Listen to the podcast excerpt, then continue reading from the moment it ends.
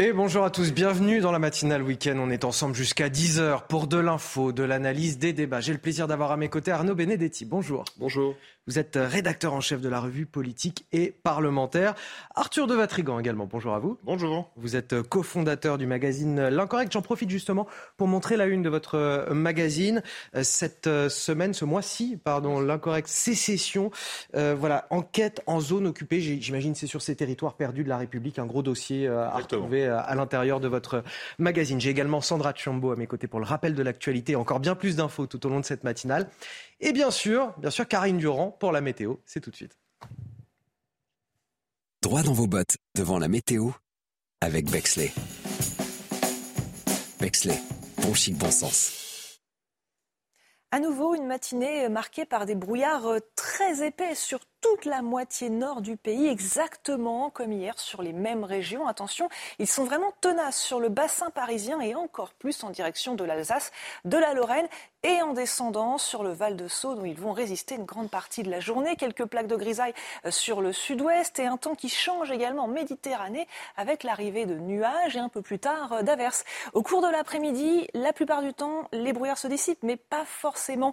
À chaque fois, quelques plaques de grisaille résistent euh, sur sur le nord-ouest, sur le Val de Saône en particulier. Attention en Corse avec l'arrivée d'averses orageuses parfois fortes entre la mi-journée et l'après-midi. Et ces nuages débordent justement sur le sud-est. Les températures sont fraîches ce matin, surtout à l'est, avec à peine 2 degrés sur la ville de Nancy, jusqu'à 15 par contre pour Perpignan et 10 pour Brest. Au cours de l'après-midi, encore une douceur vraiment exceptionnelle, très proche des records sur l'ouest. On va atteindre encore les 10 18 degrés sur Brest, sur Caen, c'est 6-7 degrés au-dessus des moyennes de saison, jusqu'à 22 à 23 degrés du côté de La Rochelle et à peine une dizaine de degrés sur la région Grand Est.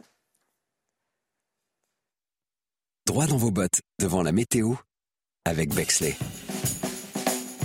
Bexley, bon chic, bon sens. Bienvenue et bon réveil à tous dans la matinale week-end. Tout de suite, les titres de votre journal de 7 heures avec à la une ces images chocs. Une centaine de migrants qui caillassent des policiers ce week-end. Les forces de l'ordre tentaient d'empêcher une traversée illégale de la Manche près de Dunkerque. Des scènes tristement banales selon les syndicats de police qui dénoncent une escalade de la violence et un manque d'effectifs. Nous irons également à Lille ce matin où le corps d'un homme a été découvert cette nuit dans les décombres de deux immeubles qui se sont effondrés samedi matin en plein centre-ville. La victime pourrait être un, médecin qui était jusque-là porté disparu. Les toutes dernières informations avec Kinson qui est sur place pour CNews. Je ne souhaite pas être Premier ministre, ce sont les mots de Marine Le Pen dans le JDD ce matin. Et pour cause, ce qu'elle veut, c'est l'Elysée. Elle ne s'en cache plus. La chef des députés du Rassemblement national, qui n'a toutefois pas encore pris la décision d'une candidature, il faut que les conditions soient réunies, ajoute-t-elle. Les détails à suivre avec Sandra Tchombo sur ce plateau. On commence avec euh, près de Dunkerque une centaine de migrants qui caillassent des policiers euh, samedi matin et les forces de l'ordre intervenaient pour empêcher une traversée illégale et, massive de la Manche en raison des conditions météo plus favorables. Ces scènes de violence ont été filmées par un journaliste britannique. Elles vous sont racontées par Mathieu Rio. Regardez. J'ai de pierres et de branches d'arbres. Une centaine de migrants munis de gilets de sauvetage orange tentent de repousser les policiers sur la plage en leur lançant des projectiles. Les forces de l'ordre voulaient empêcher deux embarcations de fortune de prendre la mer pour la Grande-Bretagne.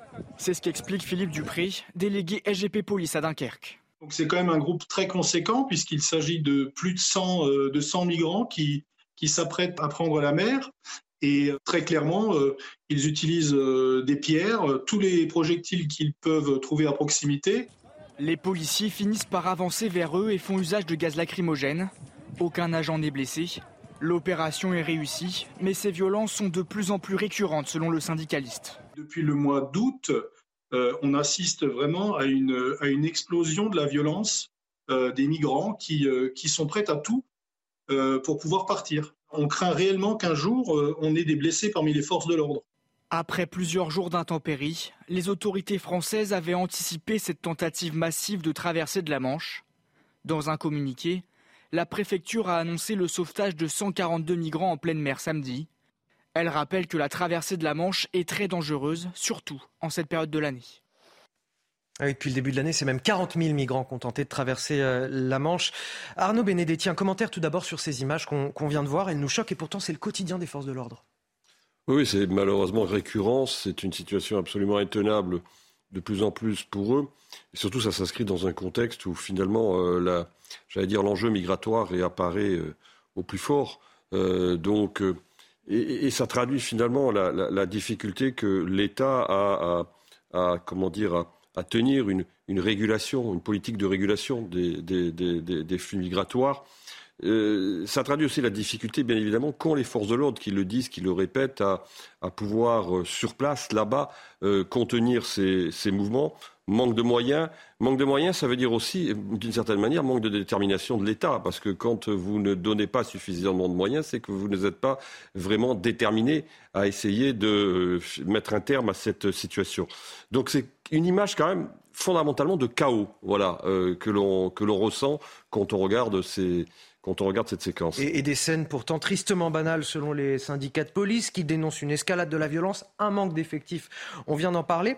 Est-ce que ça va changer quelque chose, l'accord qui a été euh, annoncé, en tout cas la voie vers un accord qui a été annoncé avec Londres? Londres euh, promet de verser 91 millions d'euros supplémentaires à, la France pour un renforcement euh, de la protection policière sur, les plages françaises, au départ de ces plages françaises. Euh, je sais pas, les ONG, euh, les politiques, les médias nous expliquent qu'on peut rien, on peut jamais empêcher les migrants d'aller là où ils souhaitent aller. Donc, euh, est-ce que l'argent suffira?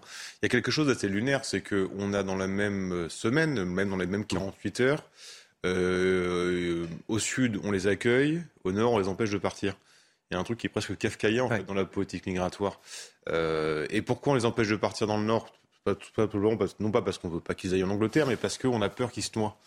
Et en même temps, dans le Sud, euh, en accueillant ce, ce bateau Seven King, en cédant à l'injonction d'une ONG, eh ben on déploie une banderole sur nos côtes, venez comme vous êtes, et donc pousser encore plus, on sait que c'est, on pousse encore plus les, euh, les réseaux de passeurs à augmenter euh, euh, leur volume de, de, petits bateaux de fortune parce qu'ils vont être recueillis, on sait maintenant, par des bateaux d'ONG et donc à accroître le risque de noyade. Donc quelque chose qui ne marche pas en fait. On ne peut pas euh, empêcher les gens de partir, en même temps les accueillir et au nom de on veut pas, on, les empêche de partir parce qu'il ne faut pas qu'ils se noient, faire une politique migratoire ou donner des signaux pour accélérer encore plus le trafic de, de migrants et donc le risque de noyade.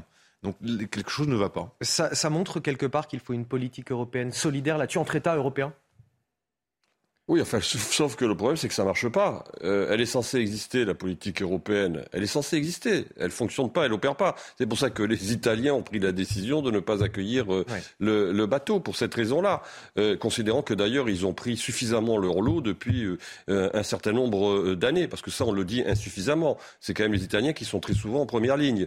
donc ça, c'est une réalité mais cette politique européenne, non, elle n'existe pas et, elle est inquiétante parce que moi, il n'y a personne qui en parle. Il y a eu les déclarations du chef de la diplomatie euh, de l'Union européenne, M. Borrell, il y a quelques jours, euh, chez une chaîne, dans une chaîne concurrente, où il dit l'Europe est de toute façon face à un hiver démographique. Et d'ailleurs, je suis étonné que pratiquement aucun politique ne reprenne cette déclaration. L'Europe est face à un hiver démographique et elle n'a pas le choix que d'accueillir des migrants sur son sol. En d'autres termes, qu'est-ce que dit le chef de la diplomatie européenne? Il dit l'Europe, c'est open bar aujourd'hui, en l'occurrence. Et je suis très étonné, en effet, qu'il n'y ait pas de politique, d'ailleurs, euh, tant ceux qui sont opposés à l'immigration que ceux qui euh, sont euh, favorables plutôt à l'immigration, parce que finalement, ces propos de monsieur, du, du, chef de la diplomatie européenne, ils ne font que valider euh, j'allais dire presque stricto sensus, la thèse du grand remplacement que euh, nombre, je veux dire, d'observateurs et d'acteurs euh, condamnent en l'occurrence. Donc il y a quand même un problème manifestement du côté des autorités européennes.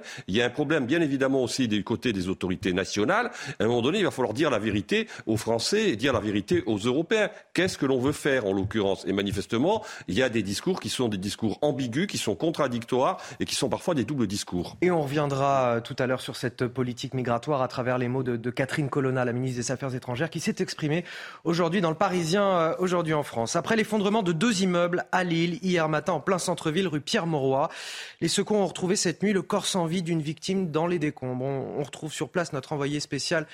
Kinson. Bonjour euh, Kin. Il pourrait s'agir d'une personne qui était jusque-là portée disparue. Oui, exactement, Tony. Hein. La victime a été euh, localisée hein, vers 1h euh, du matin. Les secours étaient à pied d'œuvre hein, depuis hier euh, midi pour retrouver un homme porté disparu. Le corps a été envoyé à l'institut médico-légal pour être clairement identifié. Après une dernière levée de doute, cette nuit, la scène est désormais figée pour le procureur après l'effondrement hier matin de deux immeubles dont l'un était en travaux. La plupart des habitants ont pu être évacués de justesse grâce à l'alerte donnée par un jeune jeune homme qui rentrait tard de soirée dans la nuit de vendredi à samedi. Il avait remarqué que son immeuble avait bougé. La plupart des euh, habitants ont pu être relogés. Ils ont été évacués quelques heures seulement avant euh, l'effondrement. Pour l'heure, la catastrophe, les causes de la catastrophe restent inconnues. Une enquête pour mise en danger euh, de la vie d'autrui a été ouverte par le parquet de l'île Antony. Kinson, notre envoyé spécial à, Lille. Merci à vous. Merci également à Dorine Jarnias qui est derrière la caméra. Marine Le Pen à la une du JDD ce matin. Elle réagit à, la possibilité d'une dissolution de l'Assemblée nationale et elle nous dit je ne souhaite pas être première ministre. On va en parler justement avec vous, Sandra Chambaud, sur ce plateau. Et pour cause, si Marine Le Pen ne souhaite pas être première ministre, c'est bien parce qu'elle vise un tout petit peu plus haut. Je ne souhaite pas être première ministre. J'ai d'autres ambitions, celle d'être présidente de la République, et ça ne passe pas par la case Matignon. La présidente du groupe Rassemblement national à l'Assemblée l'affirme ce matin dans le JDD. Elle temporise toutefois et précise qu'elle n'a pas encore pris sa décision pour la présidentielle de 2027.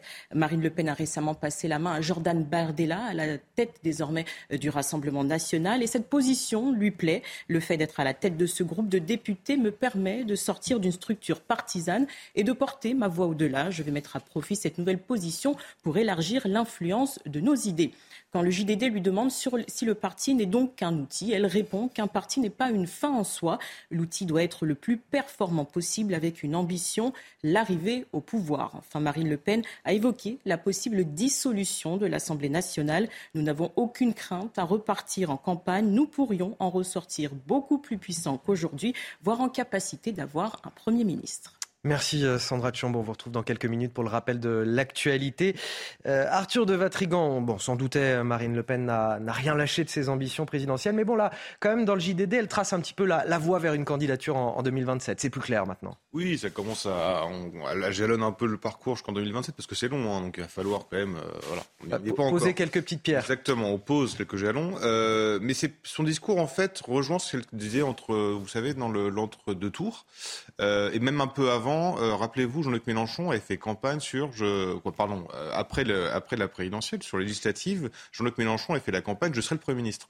C'était son slogan de campagne. Et Marine Le Pen avait dit non, moi je veux pas être Premier ministre, je veux pas être Première ministre. Donc déjà, elle se positionnait euh, sur le, le, cap d'après.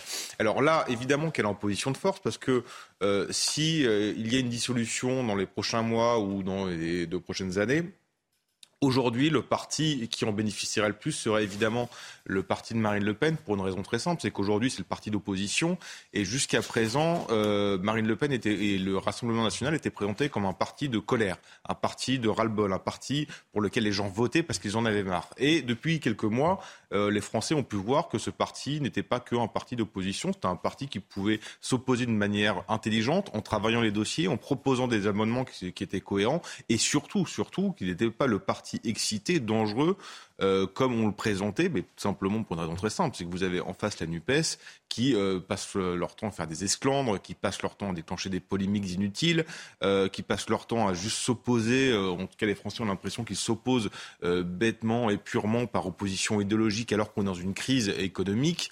donc voilà, donc je pense aujourd'hui à l'opposition de force, elle le sait, et donc elle avance sereinement jusqu'en 2027, mais encore une fois, 2027 c'est long, il peut se passer beaucoup de choses ici là. Arnaud Benedetti, Marine Le Pen qui nous dit le fait d'être à la, tête de ce groupe de députés euh, me permet de sortir d'une structure partisane, de porter ma voix au-delà. Je vais mettre à profit cette nouvelle influence pour élargir l'influence de nos idées. Elle a bien compris finalement, Marine Le Pen, que son euh, poste de chef des députés euh, RN à l'Assemblée, c'était la meilleure tribune possible pour elle. Bah, elle a fait clairement, si vous voulez, elle a déplacé le centre de gravité du pouvoir du Rassemblement national, du parti, vers le groupe parlementaire, en l'occurrence, d'autant plus qu'elle a un groupe parlementaire qui est particulièrement fourni, puisque c'est le, arithmétiquement, c'est le premier groupe d'opposition à l'Assemblée nationale avec 89 députés. Donc ça, c'est une chose. Alors, ce qui est intéressant dans cette interview, c'est que c'est la première fois qu'elle laisse entendre quasiment explicitement que, en effet, euh, elle n'a pas lâché le morceau en vue euh, de 2027. Alors, ça correspond à un agenda qui est l'agenda interne aujourd'hui du Rassemblement national, avec l'accession, avec l'accession pardon, de Jordan Bardella à la tête du parti. Donc on voit bien qu'il y a une répartition aujourd'hui des rôles qui est en train euh, de se mettre euh, en place. Ensuite, qu'est-ce qu'elle dit? Elle dit, elle répond d'une certaine façon aussi euh, aux à la semaine dernière, on s'en souvenait, d'ailleurs c'était déjà dans le journal du dimanche, euh, au bruit de dissolution euh, que laisse fuiter ou que laisserait fuiter l'Élysée en disant, écoutez, de toute façon, nous n'avons pas peur d'une dissolution, nous en sortirons renforcés. Alors c'est vrai qu'on voyait les sondages, effectivement. Bah, ah, clairement. Bah, oui, mais alors de là, de là, parce qu'elle dit, on pourrait avoir un Premier ministre ou une première ministre. C'est difficile de lire à ce stade, mais en, tout cas, ce qui est sûr, c'est que ils sont en progression. Vous savez, le, sondage qui a été fait suite à ces, à ces, à ces, à, ces informations montre que le Rassemblement national aurait à peu près deux points de plus. Deux points de plus dans une élection législative, c'est beaucoup. C'est beaucoup de second tour pour le, pour le Rassemblement national et c'est beaucoup de députés en plus. Donc il pourrait tangenter d'une certaine manière une majorité relative. Mais elle dit attention, moi je ne suis pas là pour être première ministre euh, dans cette hypothèse. Euh, l'objectif que je me fixe, d'une certaine manière, c'est bien évidemment, vous l'avez dit justement, c'est la marche qui est la plus haute, c'est celle, c'est celle de l'Élysée. En d'autres termes, elle, veut afficher une forme de sérénité dans, une incertitude qui semble aujourd'hui régner au plus haut niveau de l'État, au regard de la situation, pour toutes les raisons que l'on sait, les paramètres économiques, sociaux, le paramètre parlementaire. Donc, elle peaufine son image, elle peaufine son image, mais c'est vrai que cinq ans, c'est long. Hein, on, sort quand même d'une élection présidentielle euh, qui a eu lieu au mois de, d'avril. Donc c'est long. Il faut qu'elle arrive à, j'allais dire, maintenir l'attention sur sa personne, en l'occurrence. Alors, elle a certes des événements qui aujourd'hui, d'une certaine façon, viennent l'aider, notamment ce dont on parlait tout à l'heure, la crise migratoire. Mais il va falloir gérer quand même la durée. Allez, il est quasiment 7h15 sur CNews. Bien sûr, euh, si vous nous rejoignez, vous êtes les bienvenus. On est ravis de vous accueillir. Tout de suite, le rappel de l'actualité. C'est avec vous, Sandra Chambaud. Il faut rappeler à Rome son devoir d'humanité. Catherine Colonna s'est exprimée dans le journal, dans le Parisien, euh, ce dimanche. La ministre des Affaires étrangères dénonce le refus du gouvernement Mélanie d'accueillir l'Océan Viking. Conséquence, la France a suspendu le dispositif de relocalisation de migrants provenant d'Italie. Dans le Var, une jeune fille de 18 ans est morte hier, percutée par un TGV. Pour une raison encore inconnue, elle se trouvait sur la voie ferrée avec une trottinette. Elle est décédée sur le coup. En état de choc, plusieurs témoins ont été pris en charge par les secours. En sport, le 15 de France s'est imposé 30-26 contre l'Afrique du Sud hier à Marseille. Les Bleus ont souffert face aux Springboks, champions du monde en titre, mais ils ont fait preuve de caractère malgré des blessures et un carton rouge pour son capitaine Antoine Dupont. La France poursuit sa série record de 12 victoires consécutives. Elle rencontrera le Japon dimanche prochain. Je suis toujours avec euh, Arnaud Benedetti et Arthur de, Vatrigan. On va parler de ce triste anniversaire aujourd'hui, celui des attentats du 13 novembre 2015, des attentats qui ont frappé le Stade de France et la capitale. 131 personnes ont, perdu la vie, assassinées par un commando terroriste. 350 ont été euh, blessées. La première ministre, Elisabeth Borne, participe aujourd'hui à des cérémonies d'hommage à Saint-Denis et à travers la capitale à partir de 9h. Un souvenir qui marque évidemment des millions de, de Français et encore plus dans leur chair ceux qui les ont vécus. Nous serons tout à l'heure d'ailleurs à à 8 heures avec Sophie Para, une rescapée du Bataclan qui nous parlera de son long chemin pour se reconstruire.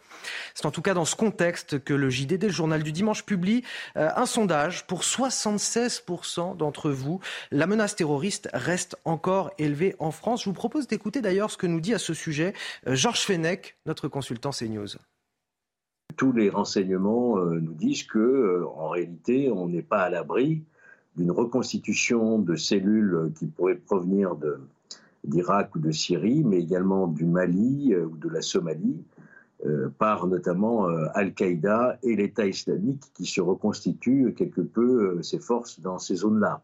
Mais la crainte des Français, à juste titre d'ailleurs, c'est la menace endogène, c'est-à-dire commise par, par un ressortissant sur le territoire national qui tout à coup passerait à l'acte avec des moyens sommaires, un couteau ou véhicule bélier, mais on sait que ça peut, malheureusement se produire. C'est pourquoi d'ailleurs les, services de renseignement alertent toujours sur cet état de la menace qu'ils considèrent élevé à juste titre. Donc 76% de Français qui estiment que cette euh, menace terroriste est, élevée. On a encore des, raisons aujourd'hui voilà, de craindre pour cette menace terroriste, de craindre pour notre liberté quelque part. Bah déjà, pour craindre pour notre sécurité, premier point, parce que c'est quand même ça qui est en jeu. En l'occurrence, euh, oui, manifestement, puisque ça a été très bien dit par Georges Fenech, il y a aujourd'hui, euh, dans un certain nombre de zones du monde, une reconstitution euh, de ce qui constituait les unités centrales hein, de, des groupes terroristes, Al-Qaïda et l'État islamique, Daesh, que on voit bien que dans la zone du Sahel, aujourd'hui, le problème reste entier, donc le risque exogène existe. Et en effet, ensuite, il y a le risque intérieur. Mais le risque intérieur, il n'a jamais disparu. Euh, il y a malheureusement régulièrement euh, euh, des actes qui sont des actes qui, pour un certain nombre d'entre eux, sont des actes d'authentiques attentats, d'autres des actes qui, en tout cas, s'en rapprochent. Donc il y a en effet un climat qui est suffisamment anxiogène pour expliquer finalement qu'aujourd'hui, plus de 75% de nos compatriotes considèrent que la menace n'a pas disparu. Et en effet, elle n'a pas disparu parce que tout simplement euh, les foyers euh, qui euh, sont les foyers qui alimentent cette menace n'ont pas disparu, ni à l'extérieur, fondamentalement, même si globalement ils ont, ils ont baissé d'intensité du fait des défaites de Daesh sur le terrain, en l'occurrence, mais on voit bien que c'est en train de se reformer d'une certaine manière, et elles n'ont pas disparu à l'intérieur, on le sait très bien. Le problème de la radicalisation est un problème qui reste entier et qui n'est pas, en tout cas manifestement traité à la hauteur à laquelle il devrait être traité. Justement, Arthur de Vatrigan, la question est loin d'être réglée quand on voit la montée des séparatismes en France, du communautarisme, la laïcité souvent attaquée à coups de boutoir bah, Justement, c'était aussi l'objet de notre dossier, et c'est vrai que quand on regarde euh, ce chiffre... Alors je reprécise dans le dossier dans votre magazine L'Incorrect. Voilà. Pardon, excusez-moi. Justement, c'est ces zones de, de, de, sécession, et qui, c'est même plus du séparatisme, on est dans une zone de conquête. L'islamisme marche sur deux jambes, vous avez le soft power et le hard power. Le soft power, c'est toutes euh, les conquêtes de visibilité sur l'espace public. Le voile à l'école, ce qu'on appelle des atteintes à la laïcité, mais qui sont en fait juste une atteinte à la civilisation, parce que, encore une fois, le voile n'est pas un vêtement religieux, c'est un porte-étendard euh, politico-identitaire. Vous voyez tous les sondages, euh, par exemple, sur les, les, sondages sur les, les jeunes, la moitié des jeunes musulmans qui pensent que Samuel Paty avait fait une provocation, 23% des jeunes musulmans qui pensent que, qui ne condamnent pas complètement l'assassin de Samuel Paty. Donc vous avez tous ces sondages-là qui sont assez inquiétants.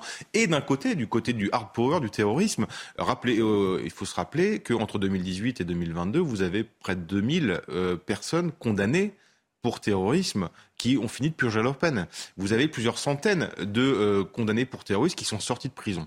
Et selon une de nos sources qui a combattu Daesh avec les Kurdes, euh, il nous racontait que le français était la langue de l'État islamique, qu'il y avait des quartiers francophones chez Daesh, qu'on avait un journal français en langue hmm. française chez Daesh. Euh, donc il y avait beaucoup, beaucoup de Français. On estime aujourd'hui, le chiffre officiel, c'est entre 1500 et 3000 Français qui sont partis combattre euh, pour Daesh. Lui, d'après ses sources et d'après ses estimations, on est à peu près aux alentours de 10 000. Donc voilà, ça vous laisse une, ça vous, je vous laisse imaginer ce que ça représente pour la France. Attention, si vous êtes euh, automobiliste à présent, tout autre sujet, je vous l'accorde, euh, les files d'attente qui risquent de se reformer dans les stations-service.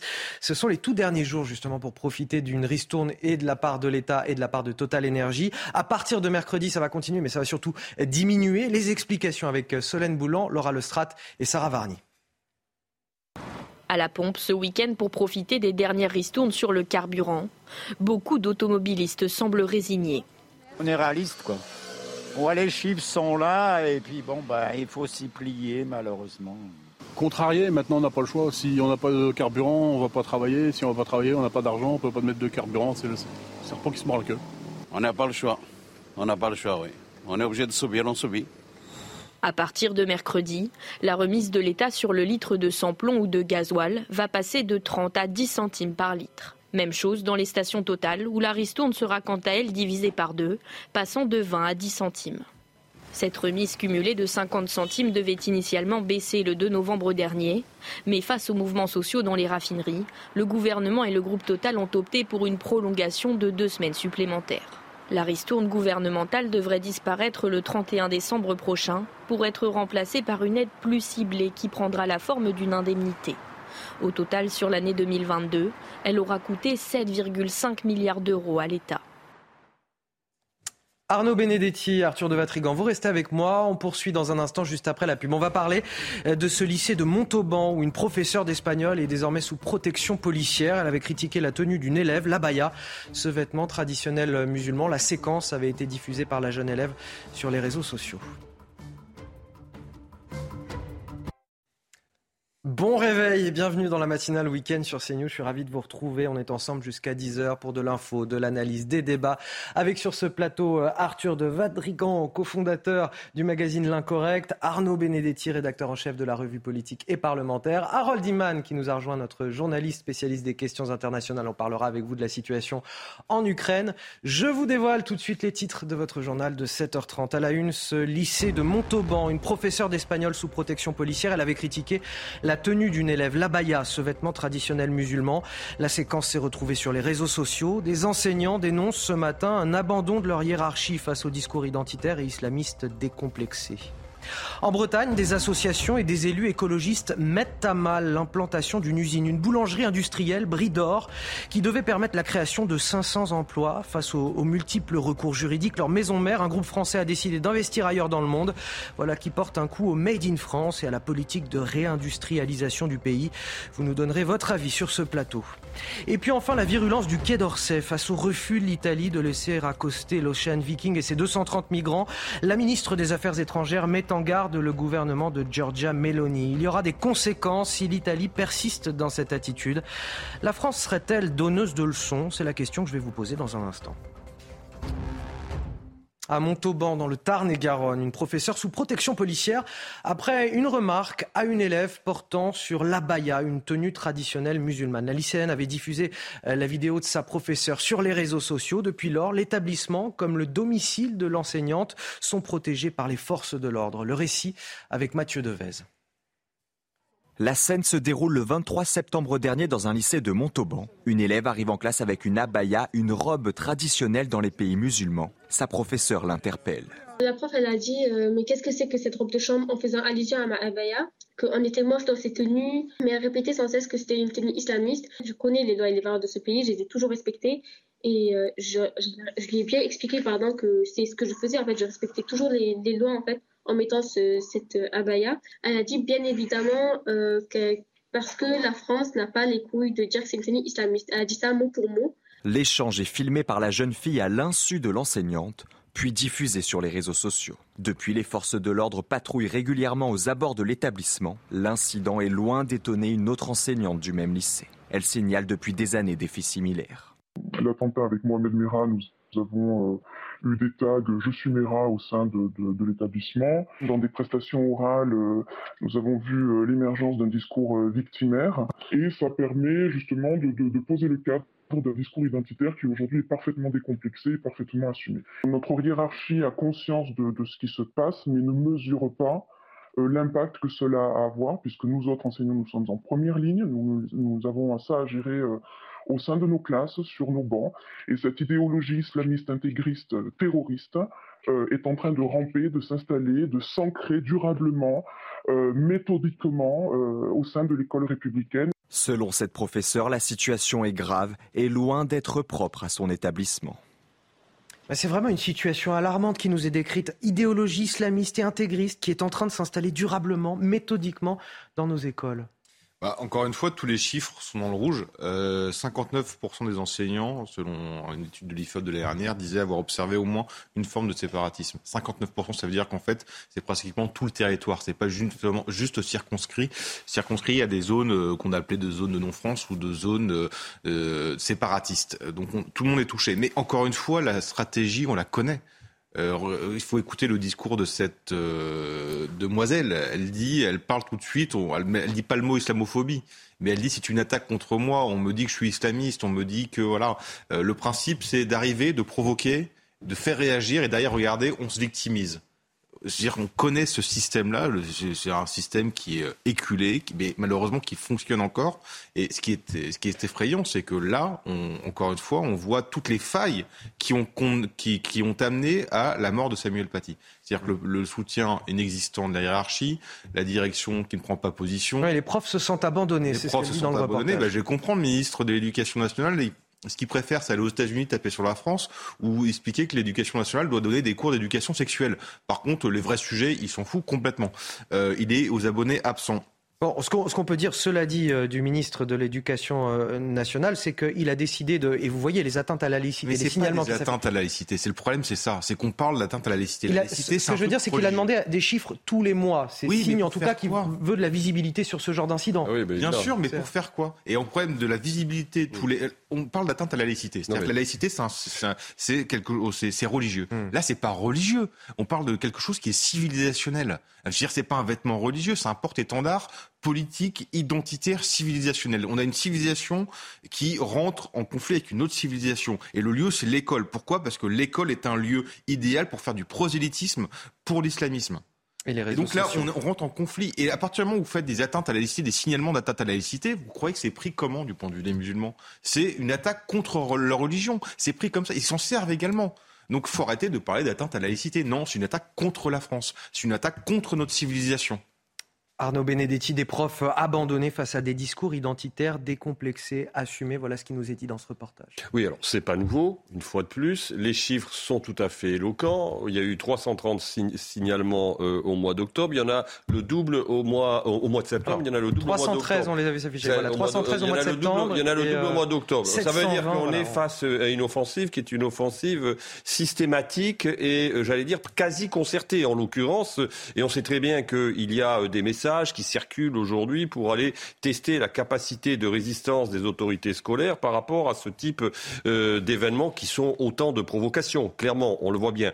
Je, viens, je reviendrai en effet quand même un instant sur le ministre de l'Éducation nationale. Il y a une volonté selon vous ou pas de sa part ou euh Mais oui, mais le problème c'est qu'il fait partie de ces catégories d'individus qui ont nié le problème pendant des années et des années et qui les découvrent aujourd'hui. Enfin, c'est pas aujourd'hui qu'on découvre qu'il y a une radicalisation d'un certain nombre de jeunes issus euh, des, du milieu, euh, du milieu, euh, du milieu musulman. C'est pas aujourd'hui qu'on découvre les difficultés que rencontrent les enseignants à tout simplement pouvoir euh, parfois tenir un discours pédagogique sans être menacés. Tout cela n'est pas nouveau. Alors très bien qu'ils mettent aujourd'hui, disons, des éléments qui permettent de, de, quantifier et de voir la progression d'une certaine manière du mal. Ça, c'est plutôt, plutôt positif. Mais c'est pas suffisant. En effet, il faut qu'ils tiennent un discours qui soit un discours ferme. Alors sur la laïcité, moi, je suis pas tout à fait d'accord avec ce que vous dites. Je pense que la laïcité, c'est extrêmement important parce que la laïcité, c'est ce qui permet de neutraliser en principe euh, dans notre histoire récente et de déminer les conflits.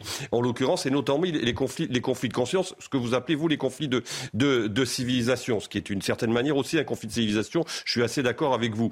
Mais donc, il est important. Mais sur la laïcité, le ministre de l'Éducation nationale, je suis désolé de le dire, n'est pas clair. Il est allé aux États-Unis, en effet, récemment. Il a tenu un discours qui était un discours qui n'était pas un discours de défense de la laïcité à la française. Donc à partir du moment où la parole du ministre de l'Éducation nationale n'est pas ferme, n'est pas catégorique, comme l'était celle de Jean-Michel Blanquer, il faut admettre de ce point de vue-là que Jean-Michel Blanquer était cohérent, il ouvre la porte finalement et il montre la faiblesse de l'État.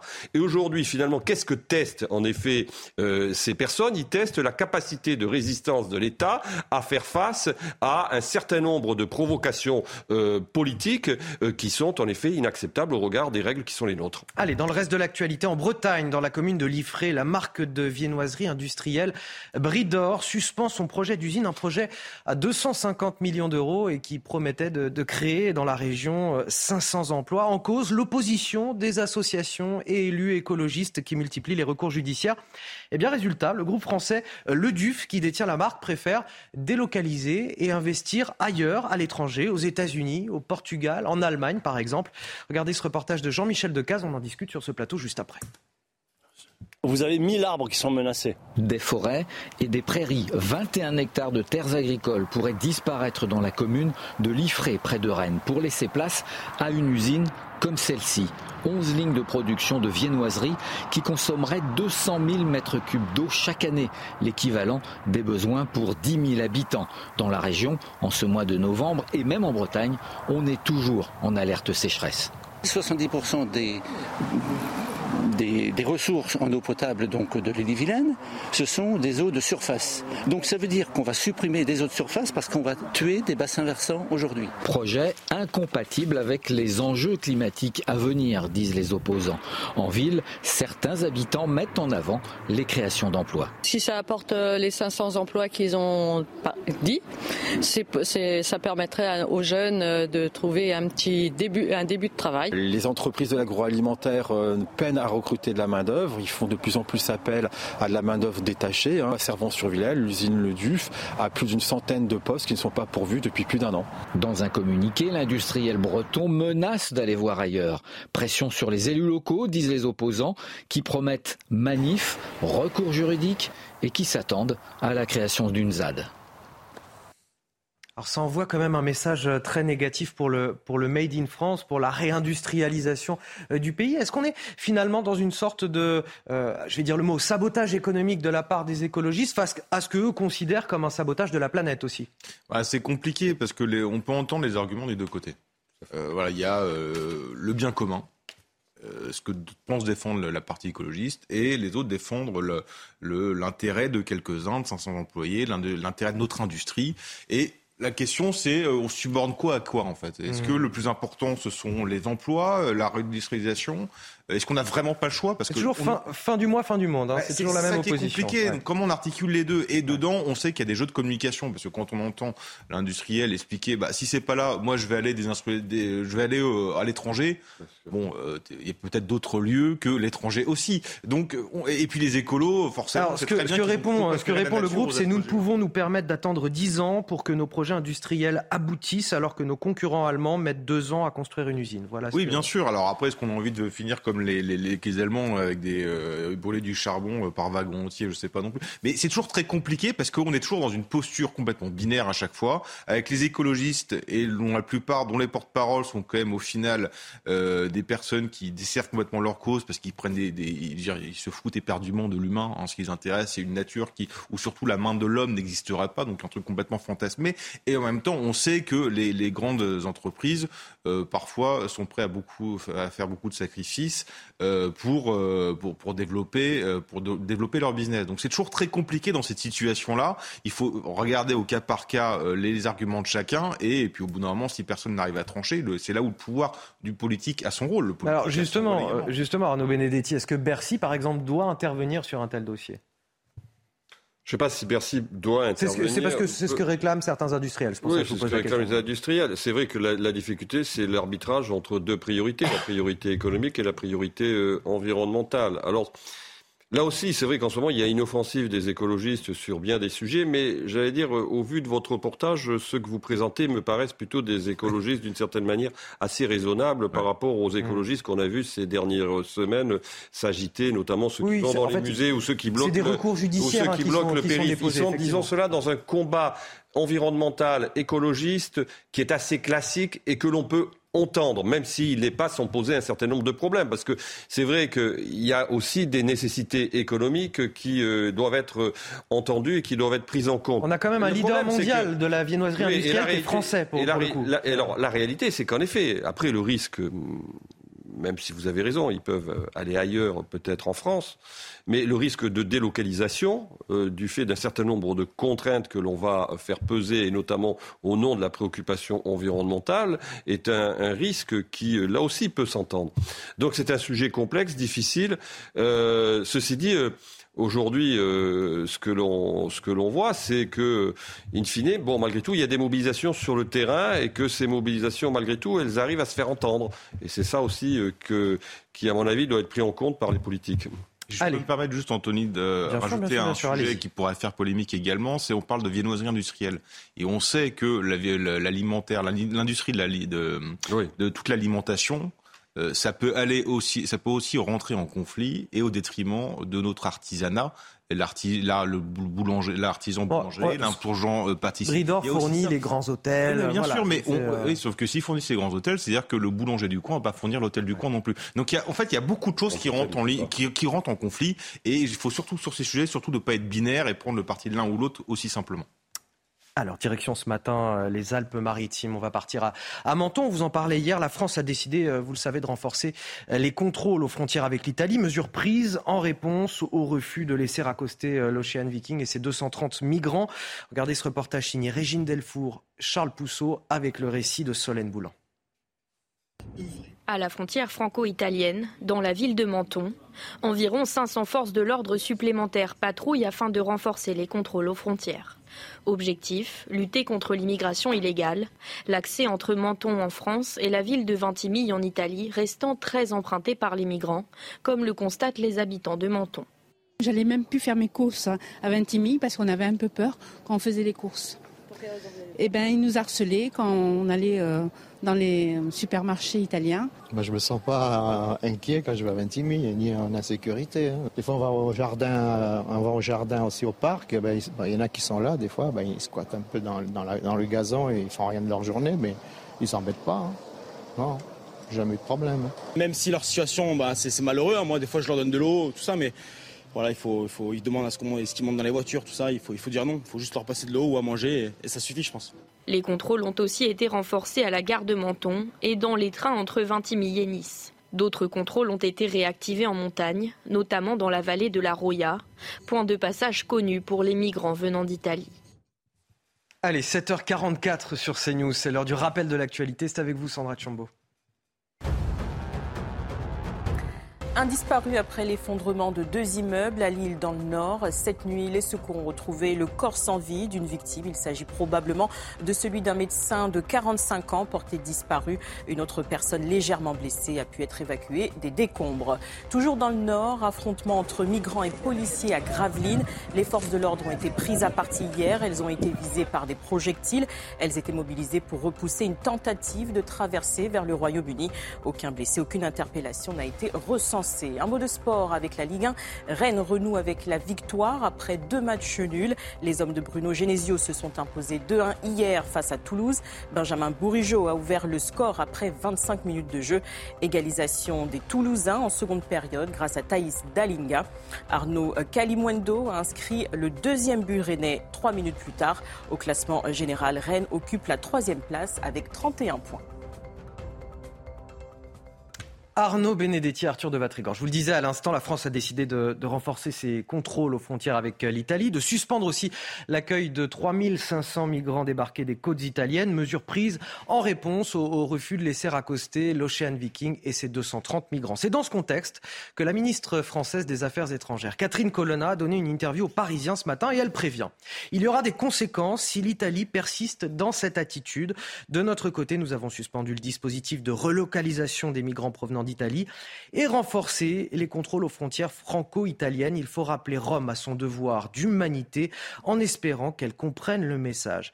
Alors bon, c'est le signe évidemment cette interview d'une forte tension entre nos, nos deux pays, d'une sorte de crise diplomatique, mais je m'interroge tout de même ce matin, euh, est-ce qu'on ne serait pas un petit peu donneur de leçons sur les bords? Non seulement on est donneur de leçons, mais en plus on a tort dans ce cas-là, dans ce cas précis. Je veux dire, cette histoire de l'Ocean Viking, c'est un véritable scandale. Parce que comme si c'était le devoir, la loi allait contre l'Italie, que l'Italie devait absolument accueillir les migrants. Euh, sauf qu'il faut juste se rappeler qu'en fait, le bateau en question, il a fait 3000 kilomètres qu'il est passé à, 200 bornes de, à 200 km de Sfax, mmh. en Tunisie, où il y a euh, 15 hôpitaux, il y a tout ce qu'il faut pour accueillir. Ils n'ont pas voulu, ils ont continué pour aller jusqu'à Lampedusa. À Lampedusa, ils ont récupéré d'autres migrants. Il y avait le port de Malte à 100 km. Ils n'ont pas voulu, ils ont continué jusqu'en Italie. Donc en fait, c'était pas un bateau de, de récupération de naufragés ou de rescapés, c'est un bateau de transport. Donc heureusement que l'Italie a dit non. Et ce qui est dingue, c'est que la France a dit oui. Rappelez-vous 2018, Emmanuel Macron a dit avec l'Aquarius, où il y avait 629 migrants, non, je n'en veux pas parce que Salvini aussi avait refusé. Il avait dit, je veux pas parce qu'on fait pas euh, de la politique avec des grands principes humanistes. Il avait raison sur le coup. Pourquoi ce changement? Parce qu'il y a l'affaire Fournas qui est passée par là, en expliquant, euh, rappelez-vous, cette affaire du député, euh, qu'il reparte en Afrique, c'était raciste. Le gouvernement d'Arman en tête était monté au créneau, donc tombe dans le piège de baisser. Résultat, ils sont contraints de, de pour eux d'accueillir les migrants. Sauf que le problème de ce bateau-là, c'est qu'on découvre au fur et à mesure des enquêtes que les bateaux et ces ONG sont liés avec les passeurs. Les, les, ONG savent très bien où, ceci, où sont les embarcations de passeurs. Ils sont liés et ils, ils, sont courants de tout ça. Ils ont les Ces ONG, elles sont complices. Elles sont complices, évidemment. Enquête de New York Times l'a montré. Enquête de Frontex l'a montré. Le, le, Figaro a sorti un papier hier dessus. Ils sont complices directs ou indirects. En tout cas, ils savent où se passent les, les où, où, sont les parcours. Ils ont, ils, ils ont toutes les informations et les transmettent pas. Mais le problème, c'est qu'il faut pas oublier qu'aussi que c'est un business. Euh, il y a eu quoi hier de la part de West West Méditerranée? Un appel aux dons Vous avez eu un appel aux dons parce qu'on en a parlé. Vous savez qu'il y a un million d'euros de subventions de municipalités et de régions de, de, de, France pour, le, pour, pour cette ONG qui, qui, qui fait plier l'État français? Parce qu'ils n'ont aucune légitimité pour imposer quoi que ce soit. Donc c'est-à-dire qu'on finance notre propre dépossession de notre souveraineté avec cette histoire. C'est ça qui est affligeant. Et encore une fois, on fait un appel d'air énorme pour les passeurs. Euh, et les passeurs, vous savez comment ça fonctionne les passeurs?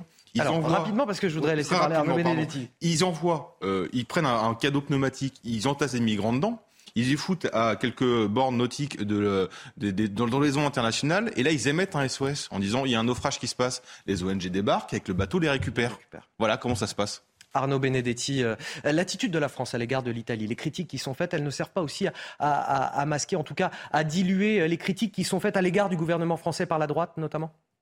D'abord, il faut rappeler que le gouvernement italien a été récemment élu. Il a été récemment élu sur une ligne politique qui est très claire en matière de politique migratoire. Les Italiens, le peuple italien a choisi ses gouvernants. Donc, euh, il n'est pas très surprenant d'avoir vu l'Italie, comme elle l'avait fait au temps de Salvini il y a maintenant euh, cinq ans, euh, refuser, ou quatre ans, refuser l'accès de ce bateau sur ses côtes ça a été très justement rappelé, la France a fait exactement la même chose euh, au moment euh, de l'Aquarius, et euh, ce sont les Espagnols qui, à l'époque, ont accepté d'accueillir ce bateau. Je n'ai pas entendu d'ailleurs l'Espagne se plaindre de l'attitude de la France à l'époque en la matière. donc déjà, je pense qu'il faudrait que la France balaye un peu devant sa porte avant de donner des leçons à l'Europe entière, ce qui ne nous rend pas toujours très sympathiques vis-à-vis -vis de nos partenaires européens. Ça, c'est un premier point. Deuxième point, en l'occurrence, si vous voulez, moi, je pense qu'Emmanuel Macron il y a un dilemme sur la question migratoire avec lui. C'est que fondamentalement, quand on sait ce qu'il est et quand on sait d'où il vient et quand on sait ce qu'il a dit lors de sa première campagne électorale de 2016-2017, il, il avait une vision assez irénique des phénomènes migratoires. Ce n'était pas un sujet, ce n'était pas un problème et au contraire, c'était une chance pour les sociétés européennes. C'était en tout cas son discours. Et il a été rattrapé par la réalité. Il a été rattrapé par la réalité, ce qui euh, l'a euh, finalement euh, conduit à déjà mener à, à, à, à, faire voter un premier texte sur l'immigration lors du premier quinquennat et ce qui va l'amener à faire voter un second texte qui se veut un texte de fermeté, en principe, en tout cas, dans le discours, euh, lors de ce deuxième quinquennat. Le problème, c'est que l'épisode que l'on vient de vivre vient tout simplement, d'une certaine manière, euh, de détricoter cette image de fermeté qu'Emmanuel Macron veut donner en matière de régulation migratoire, qu'il veut donner notamment à travers euh, les prises de position de son ministre de l'Intérieur. Allez, on va évoquer à présent l'actualité internationale avec vous, Harold Iman. On va parler du conflit en Ukraine. On vous parlait déjà avec vous, d'ailleurs, Harold, hier soir, de, hier matin, de Kherson, sud du pays, reprise par l'armée euh, ukrainienne. La police est désormais sur place à Kherson pour déminer le terrain, documenter euh, de potentiels crimes imputables à, Moscou. 200 agents des forces de l'ordre ont été dépêchés. Pour euh, Kiev, c'est carrément l'Occident qui est sur la voie d'une victoire commune face à la Russie. Et donc ma question ce matin, Harold, est-ce que ça pourrait constituer la défaite de trop pour les Russes, pour l'opinion publique russe? Alors l'opinion publique russe est difficile à saisir, mais en gros on peut diviser en élite et en peuple ordinaire qui n'a pas du tout de participation dans le système. Alors, pour le peuple qui ne participe pas au système, la mobilisation est le grand choc. Parce que ce sont eux qui sont mobilisés. Ils ont été mobilisés très très vite. On a parlé d'une mobilisation partielle sans envoi sur le front. Et on c'est les 300 000, c'est ça, soldats qui avaient été annoncés? 300 000 annoncés. On a probablement trouvé plus de 100 000. Euh, il y a plus de 100 000 qui sont partis, ont quitté la Russie précipitamment, si ça ce n'est pas un signal, et puis on a envoyé pas mal de mobilisés directement au front. Directement au front. Il y a tellement de témoignages qu'ils ne peuvent pas tous être des fabrications par une boîte de manipulation quelque part euh, en Occident. Donc euh, ça a été euh, vu, on les a envoyés un peu comme de la chair à canon. Donc très mauvais signal dans cette partie du peuple pour les élites, c'est une perte euh, économique et de leur standing parce que les sanctions et les interdictions de bouger, d'aller en vacances là où ils ont l'habitude, ce n'est pas très bon. Donc ils pouvaient tenir un certain temps, mais maintenant c'est de moins en moins amusant. Donc vous avez ces deux pertes. Sinon pour les ultranationalistes, euh, ils ont d'autres critères et ils commencent à se fatiguer de, Poutine, euh, il faut le dire. Et tout à l'heure, vous nous évoquerez la, réponse potentielle de Vladimir Poutine face à, ce recul à, à. On en rediscutera dans de prochaines éditions. Tout de suite, les sports sur CNews. Regardez CNews Chronique Sport avec Colissimo Facilité, la solution d'affranchissement en ligne dédiée aux professionnels pour simplifier les envois et suivi de colis pris trop tard. Irrésistible en Ligue 1 avec un cinquième succès d'affilée pour conclure une première partie de saison exceptionnelle. Les Lensois étaient menés 1-0 par Clermont jusqu'à l'heure de jeu avant de renverser le match. Centre de Sotoka pour Wesley Saïd. Et puis ce mouvement collectif conclu par le capitaine Seko Fofana pour libérer les 100 et or. de buts 1, huitième victoire en 8 matchs à Bollard depuis le début de saison. Lance meilleure équipe à domicile de Ligue 1. Personne ne fait aussi bien. C'était CNews Chronique Sport avec Colissimo Facilité, la solution d'affranchissement en ligne dédiée aux professionnels pour simplifier les envois et suivi de colis. Alors, il est temps pour moi de remercier mes deux premiers invités, euh, Arnaud Benedetti et Arthur de Vatrigan, pour cette première heure d'émission. Restez avec nous, on va se retrouver avec euh, deux autres participants sur ce plateau. Dans quelques instants, notre focus également, nous serons avec euh, Sophie Parra, rescapée du Bataclan, pour évoquer cette journée de commémoration des attentats du 13 novembre 2015. A tout de suite sur CNews. Attention sur les routes ce matin, des conditions parfois dangereuses avec ces épais brouillards qui sont présents sur plus de la moitié du pays et en particulier sur les côtes de la Manche, le bassin parisien, Paris même également, mais aussi l'Alsace, la Lorraine et le Val de Saône où ils auront beaucoup de mal à se dissiper partout ailleurs. C'est bien dégagé.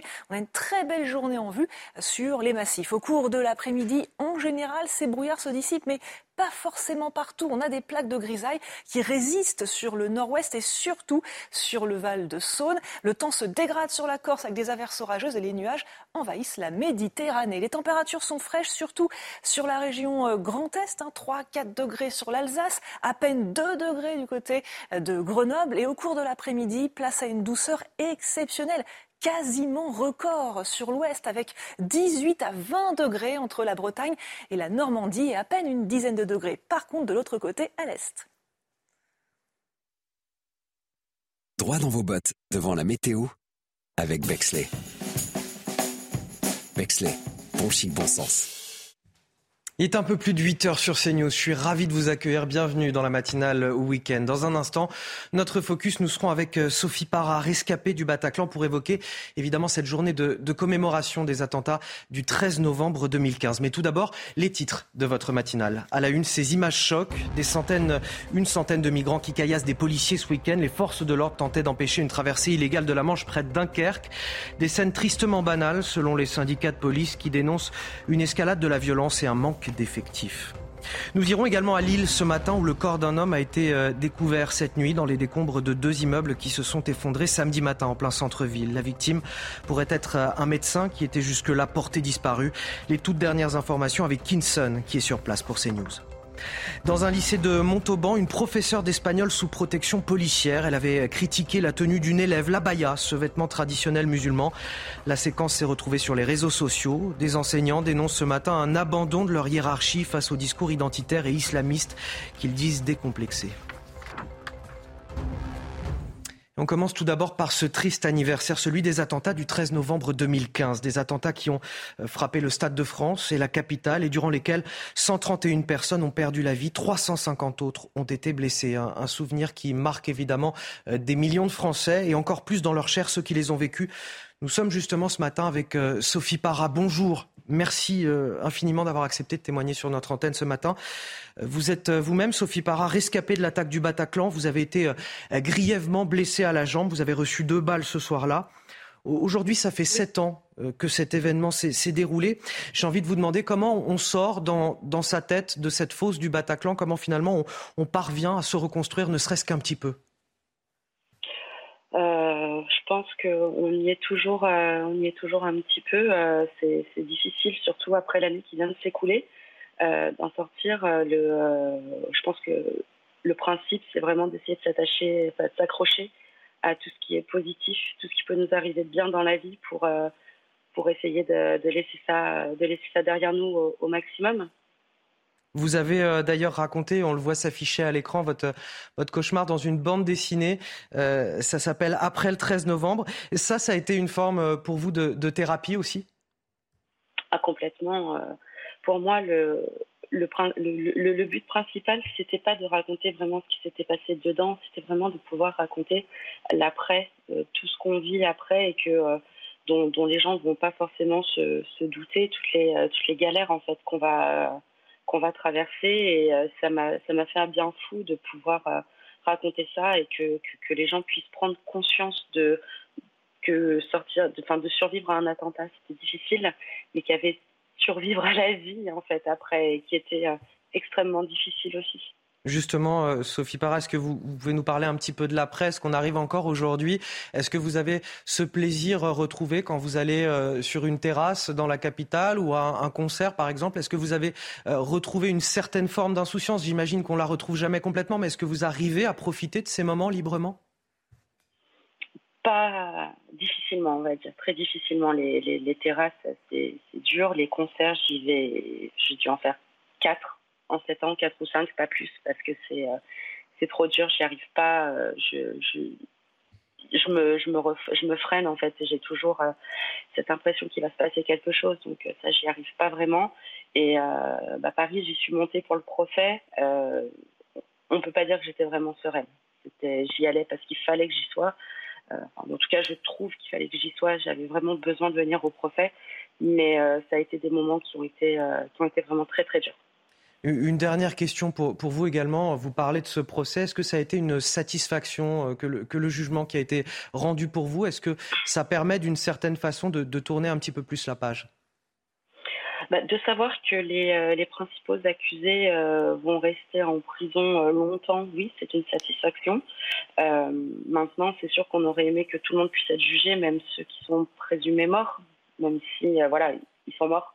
Donc, on sait qu'ils ne reviendront pas, mais, mais oui, c'est une satisfaction. Et puis, voilà, on se dit que voilà, il n'y a pas eu d'appel, donc voilà, c'est vraiment fini. Donc maintenant, on peut on peut vraiment tourner la page et vraiment essayer de passer à autre chose. Merci euh, encore infiniment, euh, Sophie Parra, d'avoir accepté de témoigner sur notre antenne en ce, triste anniversaire voilà, du 13 novembre 2015, déjà 7 ans. On vous souhaite évidemment de, poursuivre euh, pleinement et sereinement votre, votre reconstruction. On vous souhaite plein de bonheur pour la suite. Merci à vous encore ce matin.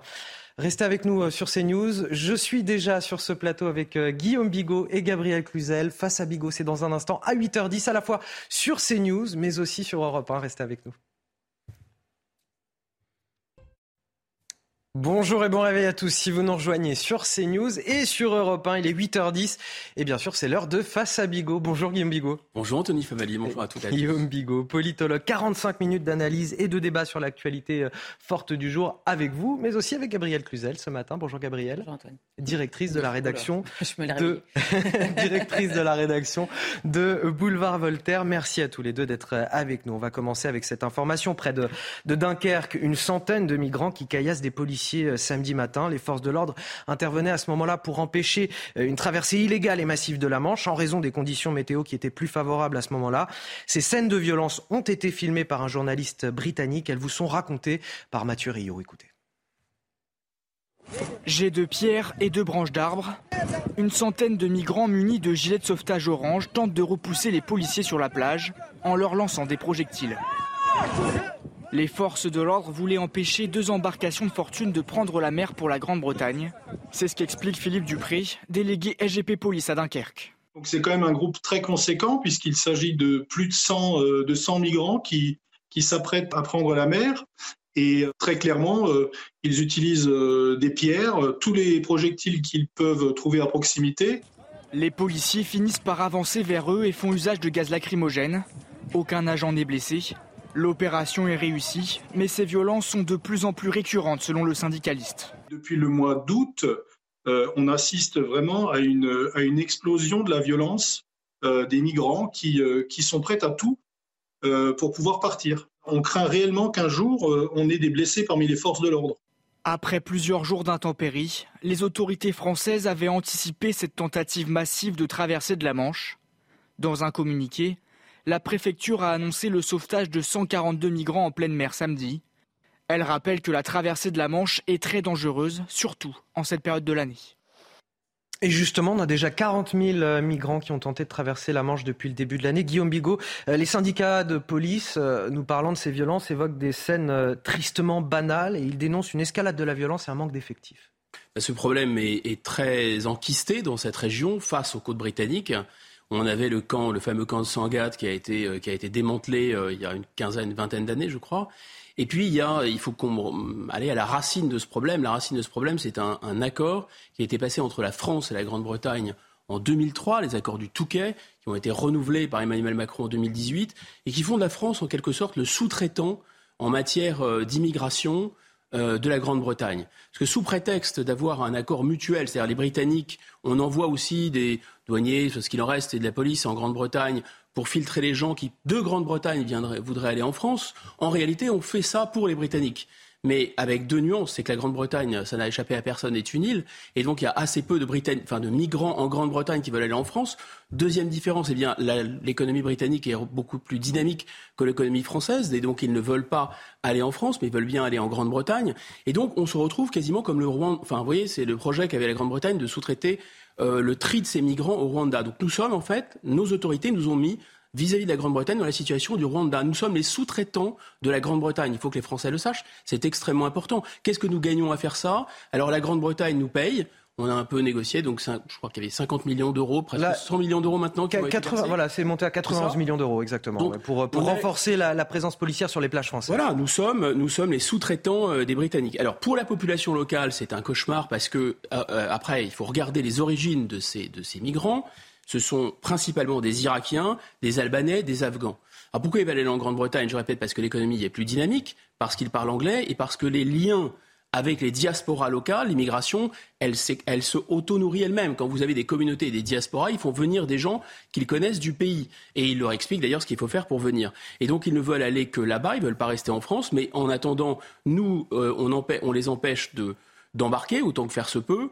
Et donc, euh, ensuite, ils se mettent, alors il y a des gangs, euh, ils se mettent à piller, ils attaquent les camions, enfin c'est vraiment une nuisance terrible. Ça me fait penser à cette formule euh, à laquelle j'ai pensé, qui est une déclaration du président algérien, de celui qui a régné sur l'Algérie dans les années 60-70, s'appelle Wari Boumedienne. Et voilà ce qu'il déclarait aux Nations Unies à la fin des années 70. Un jour, des millions d'hommes quitteront l'hémisphère sud pour aller dans l'hémisphère nord. Et ils n'iront pas là-bas en tant qu'amis, parce qu'ils iront là-bas pour la conquérir et ils conquerront avec leur, avec leur fils le ventre de vos femmes, nous donneront la victoire. Donc, en fait, il s'agit, comme l'a expliqué Swala Braveman, qui est le ministre britannique de l'Intérieur, bel et bien d'une invasion. D'abord, ce sont que des hommes, jeunes. Ils viennent d'Irak, d'Albanie, d'Afghanistan. Il est à noter aussi que ce sont des pays que notre folie euh, droit de l'homiste a détruit. C'est-à-dire que nous, avons, nous sommes intervenus dans ces pays euh, en Albanie, ça, paraît pas clair, mais ça date de la guerre de ex-Yougoslavie, où on a déstabilisé euh, le sud de la Serbie, le Kosovo, et euh, où l'État albanais a été déséquilibré.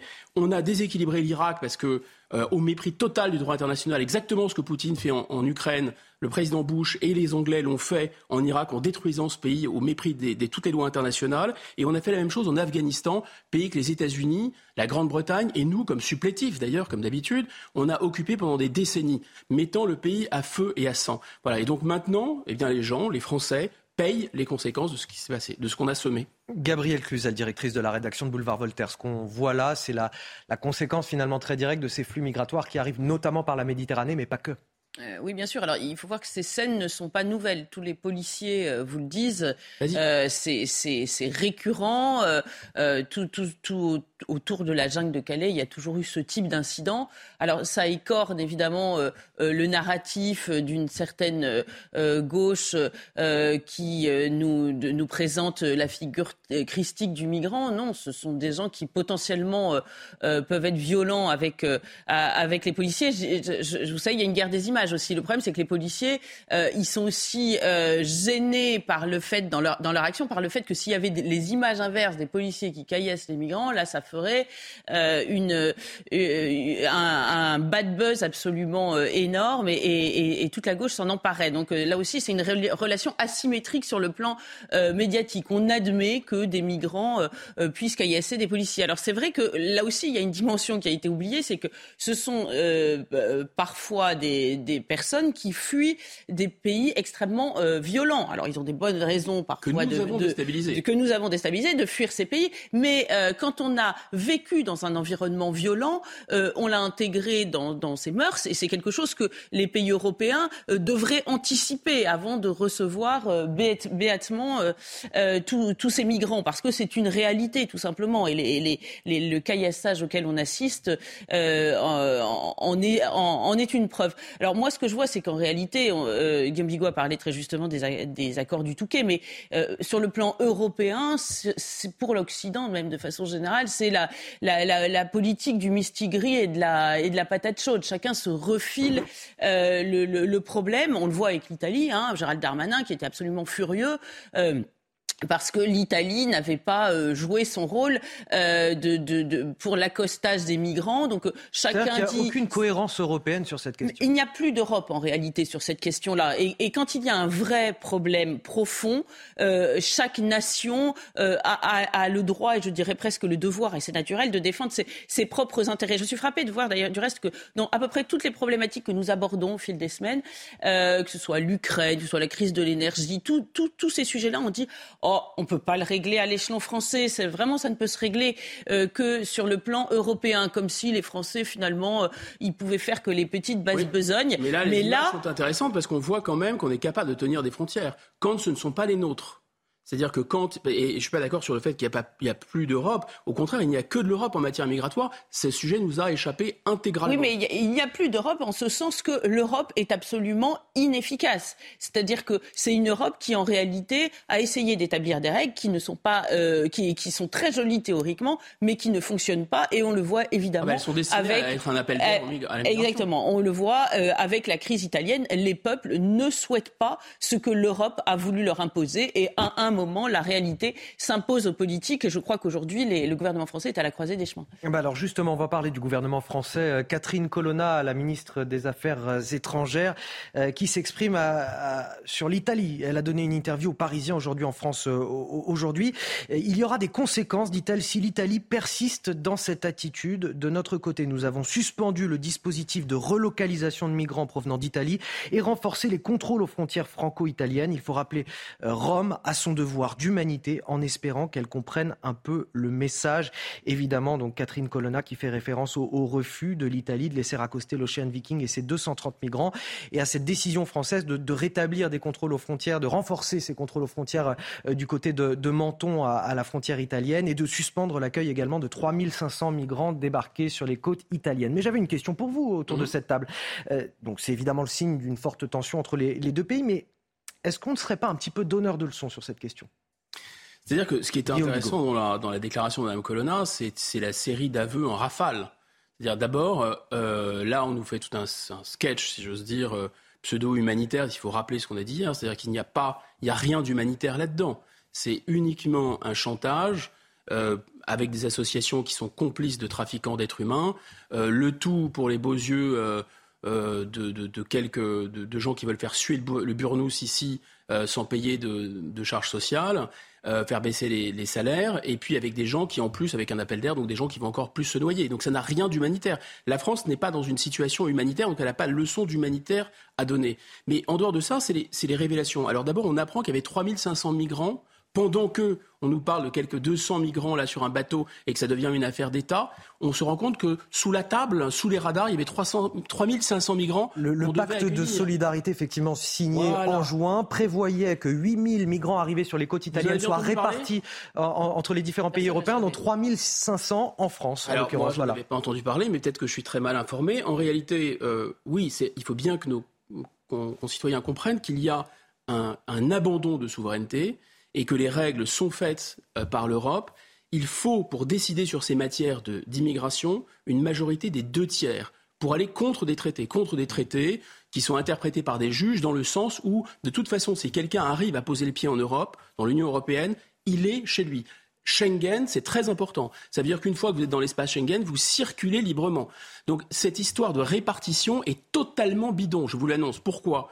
Pas parce qu'en fait, vous pouvez vous répartir les migrants, mais une fois qu'ils sont à l'intérieur de, l'Europe, eh bien, ils peuvent se promener exactement comme ils veulent, puisqu'il n'y a plus de frontières. Et donc, on apprend aussi qu'il y a un renforcement aux frontières, mais en fait, il n'y a plus de frontières. Ou alors, je ne sais pas lire les traités qui ont été signés par la France. L'accord de Schengen fait qu'il n'y a plus de frontières entre l'Italie et la France. Pas, il faudrait que les gens se réveillent. Nous avons volontairement abandonné, un, des frontières avec les pays avec lesquels on a signé, et deux, nous avons abandonné le contrôle de l'immigration à nos frontières. Donc l'Italie, c'est très bien ça, et l'Italie ne veut pas que les gens arrivent chez elle, et exactement comme la France ne voulait pas que les gens arrivent chez elle en 2018, c'était quasiment la même configuration, sauf que cette fois-ci, on a cédé au chantage. Et qu'est-ce qu'on qu'est-ce qu'on dit, qu'est-ce qu'on est en train de dire à l'Italie? Faut plutôt Madame Colonna, on va la punir. Mais attendez, ça s'appelle un, un, chantage ou un racket à la démocratie. Donc si les Italiens ne sont pas d'accord, on va les punir et on ne va pas récupérer 3500 personnes. surtout, j'ai le sentiment que c'est le serpent qui se mord la queue, parce qu'on punit euh, l'Italie par le même moyen à cause duquel elle a justement décidé de ne pas accueillir ce bateau. C'est-à-dire que sur cet accord, ce pacte de solidarité européen, on devait accueillir effectivement 3500 migrants et répartir 8000 migrants en tout cas à travers l'Europe. Il n'y en a eu que 117 qui ont été euh, effectivement répartis dans d'autres pays européens. J'insiste beaucoup sur un point parce que c'est pédagogiquement important. Ce pacte, il n'est pas, ne résulte pas d'une décision de, de, gouvernement démocratiquement élu, il résulte d'un texte qui est un traité qui s'impose à nous. Et si vous voulez le changer, il faut la majorité des deux tiers. D'accord? Donc ça veut dire que de toute façon, il faut bien dire aux gens que nous ne sommes plus en démocratie. Vous votez pour des gens, mais ces gens, ils ne vont pas décider et vous rendre compte de ce qu'ils décident. Ces gens, ils vont décider avec d'autres. Donc au mieux, c'est une démocratie indirecte. On est revenu un siècle en arrière au 19e siècle. Ça s'appelait le, le scrutin à deux étages, vous savez. Gabrielle Cluzel, directrice de Boulevard Voltaire. Euh, non, ce qui est, ce qui est euh, extrêmement intéressant, c'est toute cette rhétorique développée autour de cette crise. On parle d'humanité, de solidarité. Bientôt, on va nous parler de pacte de gentillesse.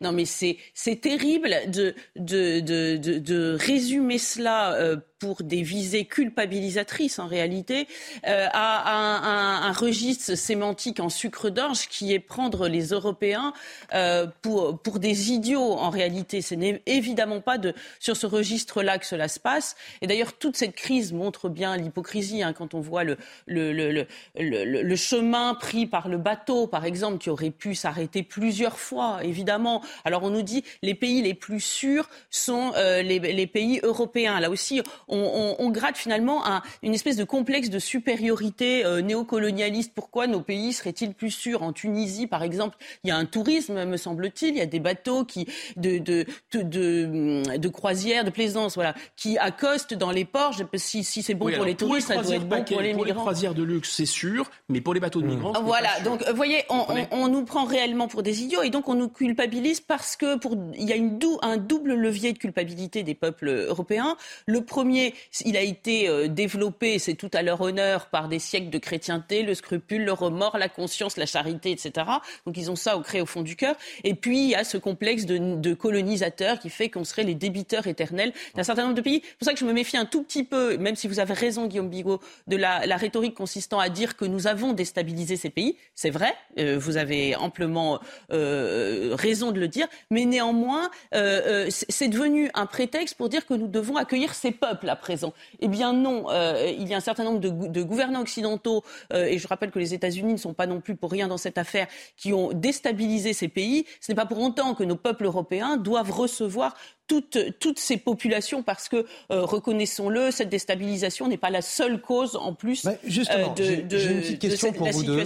J'ai une petite question pour vous deux qui est en lien avec ce phénomène migratoire. et la planète est-elle aujourd'hui surpeuplée? Ce mardi 15 novembre, euh, on aura officiellement plus de 8 milliards d'êtres humains sur Terre. Si on ajoute à cela le réchauffement climatique, ça veut dire aussi que ces vagues migratoires risquent de s'accentuer dans les prochaines années, dans les prochaines décennies, Guillaume Bigot alors, à la fois oui et non, parce que en effet, il y a des, disons, des, phénomènes un peu comme la météorologie, des phénomènes migratoires de haute et de basse pression. Euh, le dernier continent dans lequel il y a encore un taux de fécondité, c'est-à-dire un nombre d'enfants par femme très élevé, autour de 4, 4,5, c'est l'Afrique, le continent africain. Et donc, il y a 1,4 milliard d'habitants en Afrique. Il y avait un sondage euh, qui a interrogé pas mal de, jeunes Africains dans pas mal de pays africains, l'Afrobaromètre, et il y a, euh, je crois, deux sur trois qui disaient qu'il y avait possibilité de partir pour aller en Europe ou dans un pays plus riche, ils le feraient. Donc effectivement, il y a là, il y a un appel d'air, il y a des phénomènes euh, de basse et de haute pression migratoire. Donc on peut tenir ce discours. D'un autre côté, c'est important de comprendre aussi que euh, on est rentré dans une phase de décélération très nette. Quand on regarde entre les années 1970 et les années 2020, 2020 il y a une décélération démographique très nette. C'est-à-dire que tous les pays sont rentrés quasiment dans des phases de transition démographique. Là, l'Afrique est peut-être la dernière, le dernier continent à rentrer dans la transition mmh. démographique. Deuxième facteur, ça peut choquer, mais je pense qu'il s'agit de, il faut bien faire comprendre aux gens parce qu'il y a tout un narratif, il faut dire que la planète va exploser, il faut dire, bon, en fait, ce sont des projections des Nations Unies. Il n'y a pas dans plein de pays de décompte suffisant tous les démographes vous le diront, on ne sait pas compter précisément les populations. De plus, il y a parfois des aides qui sont liées à la population. Donc il y a énormément de mensonges sur la population, le volume de la population. Donc à 500 millions près, on ne sait pas en réalité combien il y a d'êtres humains sur Terre. Ce qu'on sait, c'est que des pays gigantesques et énormément peuplés sont rentrés dans une transition démographique rapide. Au risque de vous surprendre, dans les 20 ou 30 prochaines années, le problème sera le vieillissement de la population humaine et pas nécessairement l'explosion. L'explosion, le pic, à mon avis, est derrière nous. Est-ce qu'il y aura localement pour l'Europe des phénomènes de pression migratoire Oui, bien sûr. Gabriel Cluzel, sur, ces, euh, sur cette euh, population Est-ce qu'il y a une surpopulation dans la planète qui risque aussi d'accentuer ces, phénomènes migratoires C'est des données à prendre en compte, évidemment. Euh, il y a une, une, question démographique, par exemple en Afrique, dont à laquelle nous ne pouvons pas rester étrangers. Nous devons évidemment anticiper tous ces phénomènes de migration. Je pense au livre de Stephen Smith, La ruée vers l'Europe, qui explique que nous n'en sommes qu'au début de, de, ces phénomènes-là. Et du reste, euh, moi, vous voyez, euh, j'écoutais Guillaume Bigot qui disait nous avons été responsables de la déstabilisation. Si ça se trouve, dans 20 ans, on nous dira à vous, les pays européens, vous avez été responsables de la, de, la hum, fuite des classes moyennes de ces pays-là, parce qu'en fait, ceux qui peuvent payer sont les classes moyennes, ceux qui peuvent payer la traversée ne sont pas les plus pauvres, qui, de ce fait, sont partis dans vos pays, puis vous les avez exploités économiquement, parce que c'est vrai aussi, c'est les grands groupes qui les font venir, les migrants, pour revoir à la baisse les, salaires. D'ailleurs, quand on parle de relocalisation, c'est très intéressant parce que ça relève du, registre euh, économique. Hein. On parle de délocalisation, relocalisation. Relocalisation, c'est le mot qu'emploie euh, l'Europe quand elle ou, ou Gérald Darmanin quand ils veulent parler de la répartition des migrants en Europe. Donc un jour peut-être on nous reprochera en plus euh, à nous autres Européens ces, grandes migrations auxquelles nous avons poussé. C'est jamais bon le, déracinement. Je voulais simplement rajouter quelque chose qui est absolument, on appelle ça en anglais une euh, une opinion incorrecte, euh, c'est que pourquoi il y a une bombe démographique en Afrique et notamment par exemple en Algérie? Pourquoi l'Algérie a autant de jeunes? L'Algérie, c'est trois enfants par femme. Non, non, mais il y a eu quand même dans les. On est passé de 6 à 3. Vous avez raison. Mais dans, depuis euh, le dernier siècle, il y a eu une poussée démographique énorme. Alors je vais vous dire quelque chose qui va faire pousser des cris d'orfraie certains. C'est parce que les médecins coloniaux européens ont permis, par exemple, en découvrant le moyen de lutter contre le palu, euh, ont permis à cette démographie euh, de se déployer. C'est quelque chose qu'on pourrait euh, rappeler de temps en temps quand les gouvernements algériens méprisent les Français. Mais si vous voulez, oui, par exemple, prenons l'exemple de l'Inde. Guillaume Bigot, je vous interromps un petit instant. Gabriel Cluzel et Guillaume Bigot, vous restez avec moi de toute façon pour continuer à débattre des sujets d'actualité. Mais c'est juste qu'il est 8h30 et c'est l'heure du rappel de l'actualité avec Sandra Tchombo sur CNews et sur Europe 1. Un mort après l'effondrement de deux immeubles à Lille dans le Nord. Cette nuit, les secours ont retrouvé le corps sans vie d'une victime. Il s'agit probablement de celui d'un médecin de 45 ans porté disparu. Une autre personne légèrement blessée a pu être évacuée des décombres. Dans le Var, une jeune fille de 18 ans est morte hier, percutée par un TGV pour une raison encore inconnue. Elle se trouvait sur la voie ferrée avec une trottinette. Elle est décédée sur le coup. En état de choc, plusieurs témoins ont été pris en charge par les secours. En sport, Lance confirme sa place sur le podium et met la pression au PSG. Les 100 et se sont imposés 2-1 hier face à Clermont, mais ils ont été menés juste avant la mi-temps après un but contre son camp d'Abdoul Samed. Sur une offrande de Sotoka, Saïd a égalisé à la 60e minute et le capitaine Fofana a délivré Bollard quelques minutes plus tard. Et Guillaume Bigot, je vous laisse euh, terminer sur la démographie planétaire. On parlait de, 8 milliards d'êtres humains à partir de mardi prochain. Écoutez, juste un, un insiste sur l'Inde, c'est-à-dire qu'on a, expliqué dans les années 80-90 que l'Inde allait s'effondrer littéralement sous le poids démographique. Et euh, la transition, enfin la, révolution verte en Inde, l'augmentation des rendements agricoles, etc., a permis totalement d'absorber euh, cette évolution démographique. Donc même, même 10 milliards d'habitants, à mon avis, on n'arrivera pas à 10 milliards d'habitants, mais 10 milliards d'habitants, il faut casser ce discours catastrophiste.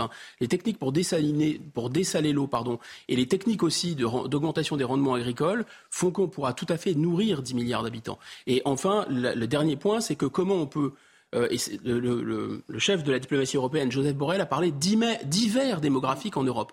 C'est une phrase qui est lourde de sens, c'est étrange qu'on ne l'ait pas reprise. Parce que qu'est-ce qu'il veut dire en fait? Il veut dire que l'Europe a besoin de bras.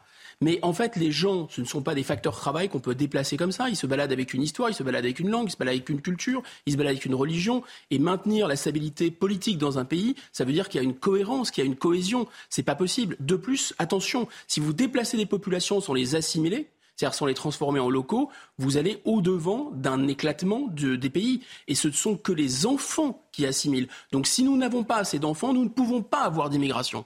Guillaume Bigot, politologue, et Gabrielle Cluzel, directrice de la rédaction de Boulevard Voltaire sur CNews et sur Europe. On va parler à présent de Marine Le Pen, qui est aujourd'hui à la une du JDD. Elle réagit à la possibilité d'une dissolution de l'Assemblée nationale. Je ne souhaite pas être première ministre, nous dit-elle. Et justement, on va en parler avec vous, Sandra Chambaud.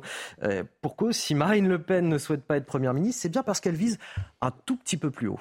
Je ne souhaite pas être Première ministre, j'ai d'autres ambitions, celle d'être présidente de la République. Et ça ne passe pas par la case Matignon.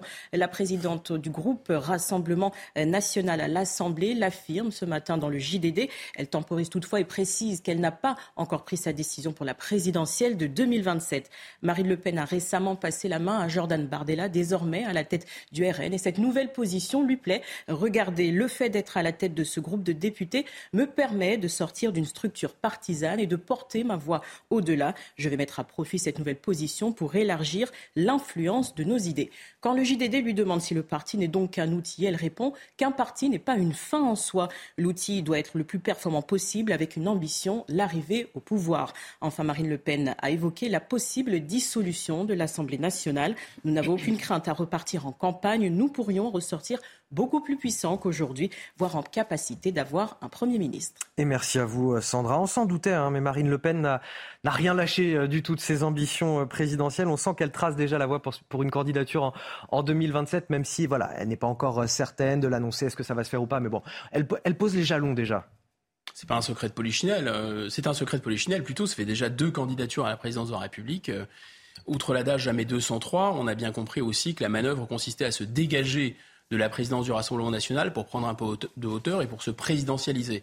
Alors c'est intéressant quand même cette remarque. Hein, parce que euh, ce scénario de dissolution, dont on dit qu'il est euh, fin prêt, qu'il est élaboré, on peut le voir de deux façons. On peut le voir comme étant disons, euh, simplement dissuasif hein, pour mettre un, peu d'ordre dans les rangs de LR ou dans les rangs euh, des petits partis centristes euh, et même des petits partis de gauche groupusculaires qui votent. ceux qui composent un petit peu la majorité. Les majorités de circonstances du gouvernement. Donc là, c'est pour leur faire un peu peur, parce que pour le coup, s'il y a dissolution, si dissolution, pardon, ceux-là vont perdre énormément de, perdre plus. de plumes, de voix et donc d'élus. Mais on peut aussi le voir autrement. Et, et le commentaire de Mme Le Pen, c'est que il circule, enfin, il y a vraisemblablement une hypothèse dans l'esprit du président de la République qui est assez machiavélique, qui est d'imiter. Euh, alors François Mitterrand l'avait pas fait exprès, soyons, mm-hmm. soyons honnêtes. Hein, mais la première cohabitation de François Mitterrand, ça a consisté à épuiser son adversaire politique. Hein. en l'occurrence, c'était le RPR à l'époque, et on pourrait imaginer qu'Emmanuel Macron se dise Bon, on va euh, dissoudre. De toute façon, les circonstances sont favorables à une montée en puissance du RN. S'ils ont une majorité, alors on va nommer quelqu'un du RN à Matignon, et puis ils vont s'épuiser face à la réalité, parce qu'il y a l'épreuve du réel, si vous voulez. Et donc, tout en restant président de la République, il aurait un Premier ministre RN qui serait euh, littéralement lessivé par l'épreuve du pouvoir, et ensuite il reprend. C'est jouer avec le feu, euh, un tel scénario. C'est vraiment c'est jouer avec le feu. Ça, vous savez, la politique, c'est le moindre mal. S'ils considèrent, eux, que c'est le mal que le RN arrive au pouvoir, euh, ça serait un moyen de, de justement les écarter. Euh, d'ailleurs, Guillaume on, on, a souvent évoqué euh, sur ce plateau les, les derniers sondages. S'il devait y avoir, par exemple, le premier tour des législatives ce dimanche, évidemment, le RN, selon ces sondages, gagnerait potentiellement des, des, des voix. Mais, pas suffisamment. voilà, c'était ma question. Est-ce que ce serait suffisant? Puisque Marine Le Pen, quand même, semble un petit peu bomber le torse sur cette question et dit bah, nous, on aurait euh, littéralement un Premier ministre euh, RN. Euh, elle, a l'air de ne pas en douter. Ce serait quand même un petit peu. Non, non, non, ils en sont. Ils C'est s'avancer peut-être un petit peu trop. Ah oui, oui, bien sûr. Je pense que c'est aujourd'hui l'hypothèse de faire silence dans les rangs euh, des alliés de la majorité en menaçant de la dissolution est beaucoup plus plausible. Mais ça veut dire qu'une autre hypothèse est à l'étude qui pourrait servir, et notamment en cas de crise. Si une crise euh, euh, éclatait, ça pourrait être une voie de sortie. Vous savez, il faut toujours avoir un plan B. Ce plan B, à mon avis, aussi étrange et stupéfiant que ça puisse paraître, il existe. Gabrielle Cluzel, directrice de la rédaction de Boulevard Voltaire. Marine Le Pen, elle a quand même bien compris euh, que son poste de chef du groupe euh, du Rassemblement national à l'Assemblée était la meilleure tribune possible pour elle. C'est finalement là le centre du pouvoir aujourd'hui quand on est au Rassemblement national? Disons que c'est l'endroit où on est le plus visible et audible, surtout depuis euh, que euh, le, Rassemblement national a un groupe, ce qui n'était pas le cas avant. Évidemment, le groupe, ça, décuple euh, les capacités de se, faire entendre et, connaître. Donc, de ce point de vue, elle a raison. Je voulais revenir sur le, point de la dissolution. C'est à double tranchant parce qu'on peut imaginer, les sondages le laissent entendre, que euh, le Rassemblement national a gagné euh, euh, sur le plan électoral. Hein, de, tous les événements passés l'ont permis de gonfler son, son, capital électoral. Mais néanmoins, et paradoxalement, le fait que la NUPES ait un peu de plomb dans l'aile pourrait parce que l'élection législative n'est pas une élection à la proportionnelle, mais euh, avec une élection à deux tours, avec des triangulaires, etc., euh, pourrait euh, défavoriser le Rassemblement national parce que si la quand la Nupes est au second tour, c'est un appel moins triangulaire. Voilà, moins, oui, mais c'est un appel à qui n'est plus triangulaire, mais qui a, de ce fait, quand c'est pas triangulaire, il y a une opposition entre la Nupes et le Rassemblement national. Il y a pu avoir sur certains postes, pardon, je suis pas très clair. Et de, de, ce fait, si la Nupes est plus faible et qu'il y a le candidat d'Emmanuel Macron, par exemple, euh, il y a moins de reports sur le Rassemblement national. Vous voyez, c'est une petite mécanique de cuisine électorale qui fait que quand la NUPES baisse, c'est paradoxal, mais ça peut desservir euh, le, le, Rassemblement national. Moi, ce que je trouve intéressant dans cette idée de, euh, de cohabitation, c'est évidemment l'essorage que peut espérer Emmanuel Macron de, de Marine Le Pen ou du Rassemblement national. Et je crois que l'exemple italien est très fort. Pourquoi aujourd'hui espère-t-on que Giorgia Meloni, du côté français, que Giorgia Meloni s'épuise en Italie, que finalement ne remporte pas son bras de fer? Parce que euh, Giorgia Meloni, elle est la version italienne, à peu ou prou. Euh, il y a des différences évidemment. Marine Le Pen n'a jamais été au gouvernement. Enfin, il y, a, un certain nombre de différences, mais de Giorgia Meloni. Et donc, si Giorgia Meloni échouait, on dirait, bah voyez, Marine Le Pen, elle est gentille, mais euh, face à la réalité, il se passerait la même chose. C'est pour ça que l'enjeu italien a aussi des enjeux euh, français. Par ailleurs, les plus cyniques disent aussi qu'Emmanuel Macron, ne pouvant pas faire, je ne sais pas si c'est vrai, de enfin, si s'il a cette idée dans la tête, ce qui est vrai, c'est qu'il ne pourra pas se représenter. Et donc, euh, passer la main à Marine Le Pen et puis dans une situation assez chaotique où elle n'arriverait pas à, se sortir, dont elle n'arriverait pas à se sortir, serait le moyen pour lui de revenir ensuite. Et Guillaume Bigot, le fait d'être à la tête de ce groupe de députés, euh, euh, comme elle dit, lui permet de sortir d'une structure partisane et de porter sa voix au-delà. Elle dit je vais mettre à profit cette nouvelle influence pour euh, élargir l'influence de nos idées. Ah bah oui, d'autant que c'est une, euh, c'est une. Euh, c'est la meilleure tribune possible qui soit pour elle? En tout cas, celle qui l'institutionnalise la plus, le plus, et celle qui la crédibilise du point de vue de la Constitution le plus, parce que parce que là, elle, elle se, elle se frotte à, euh, la mécanique euh, législative aussi. En réalité, elle est au cœur des questions d'actualité aussi. Exactement. Mais, mais, là où, je pense qu'il y a vraiment ce, piège qui existe, même si je répète, c'est pas du tout, il n'est pas du tout prêt à être mis en œuvre maintenant et que c'est qu'une hypothèse euh, de travail. Il faudrait que les rapports de force politiques changent dans le pays, et notamment, je pense, à la faveur d'une crise. C'est que, en fait, une fois que vous êtes président de la République ou président de la République pour Marine Le Pen, si vous ne procédez pas par référendum et si vous ne détricotez pas un certain nombre de verrous euh, constitutionnel, vous ne pouvez pas, d'une certaine façon, travailler. Tant que vous restez dans le cadre actuel, vous ne pouvez pas réprimer euh, la délinquance. Tant que vous restez dans le cadre actuel, vous ne pouvez pas régler les problèmes migratoires. On l'a vu, ça relève de la compétence de l'Europe. Tant que vous restez dans le cadre actuel, vous ne pouvez pas réindustrialiser parce que vous n'avez pas le droit d'aider vos entreprises, parce que vous n'avez pas le droit de faire un protectionnisme ciblé, etc. Donc là, c'est vrai qu'en étant même, en ayant un, premier, un président de la République qui lui est hostile, euh, un premier ministre RN ou qui voudrait changer le système, serait de toute façon paralysé. Guillaume Bigot, Gabriel Cluzel, on va partir à à Montauban, dans le Tarn-et-Garonne. Une professeure sous protection policière après une remarque à une élève portant sur sa tenue vestimentaire l'abaya, une tenue traditionnelle musulmane. La lycéenne avait diffusé la vidéo de sa professeure sur les réseaux sociaux. Depuis lors, l'établissement comme le domicile de l'enseignante sont protégés par les forces de l'ordre. Le récit, Mathieu Devez. La scène se déroule le 23 septembre dernier dans un lycée de Montauban. Une élève arrive en classe avec une abaya, une robe traditionnelle dans les pays musulmans. Sa professeure l'interpelle. La prof, elle a dit euh, Mais qu'est-ce que c'est que cette robe de chambre en faisant allusion à ma abaya? Qu'on était moche dans ces tenues. Mais elle répétait sans cesse que c'était une tenue islamiste. Je connais les lois et les valeurs de ce pays, je les ai toujours respectées. Et euh, je, lui ai bien expliqué pardon, que c'est ce que je faisais. En fait, je respectais toujours les, les lois en fait, en mettant cette euh, abaya. Elle a dit bien évidemment euh, que parce que la France n'a pas les couilles de dire que c'est une tenue islamiste. Elle a dit ça mot pour mot. L'échange est filmé par la jeune fille à l'insu de l'enseignante, puis diffusé sur les réseaux sociaux. Depuis, les forces de l'ordre patrouillent régulièrement aux abords de l'établissement. L'incident est loin d'étonner une autre enseignante du même lycée. Elle signale depuis des années des faits similaires. L'attentat avec Mohamed Merah, nous avons euh, eu des tags Je suis Mera au sein de, l'établissement. Dans des prestations orales, euh, nous avons vu euh, l'émergence d'un discours euh, victimaire et ça permet justement de, poser le cadre d'un discours identitaire qui aujourd'hui est parfaitement décomplexé et parfaitement assumé. Notre hiérarchie a conscience de, ce qui se passe mais ne mesure pas l'impact que cela a à avoir, puisque nous autres enseignants, nous sommes en première ligne, nous, nous avons ça à gérer au sein de nos classes, sur nos bancs. Et cette idéologie islamiste intégriste terroriste euh, est en train de ramper, de s'installer, de s'ancrer durablement, euh, méthodiquement euh, au sein de l'école républicaine. Selon cette professeure, la situation est grave et loin d'être propre à son établissement. Et tout ça, Guillaume Bigot, ça a fait écho à une hausse très nette des signalements pour atteinte à la laïcité euh, à l'école ces dernières semaines. 720 signalements en octobre contre 313 euh, incidents en septembre. C'est plus du double. Et, on entend cette situation qui nous est euh, décrite par cette professeure, une situation très grave, très alarmante. Elle parle d'une idéologie islamiste et intégriste qui est en train de s'installer durablement et méthodiquement dans l'école républicaine. Je sais pas pour vous, moi, ce qui me frappe beaucoup dans ce petit reportage, c'est qu'on voit quand même euh, le ton, l'assurance euh, de cette jeune fille. D'ailleurs, euh, la vidéo TikTok, je pense, permettait de de l'identifier, tandis que l'enseignante, elle, sa voix est dissimulée.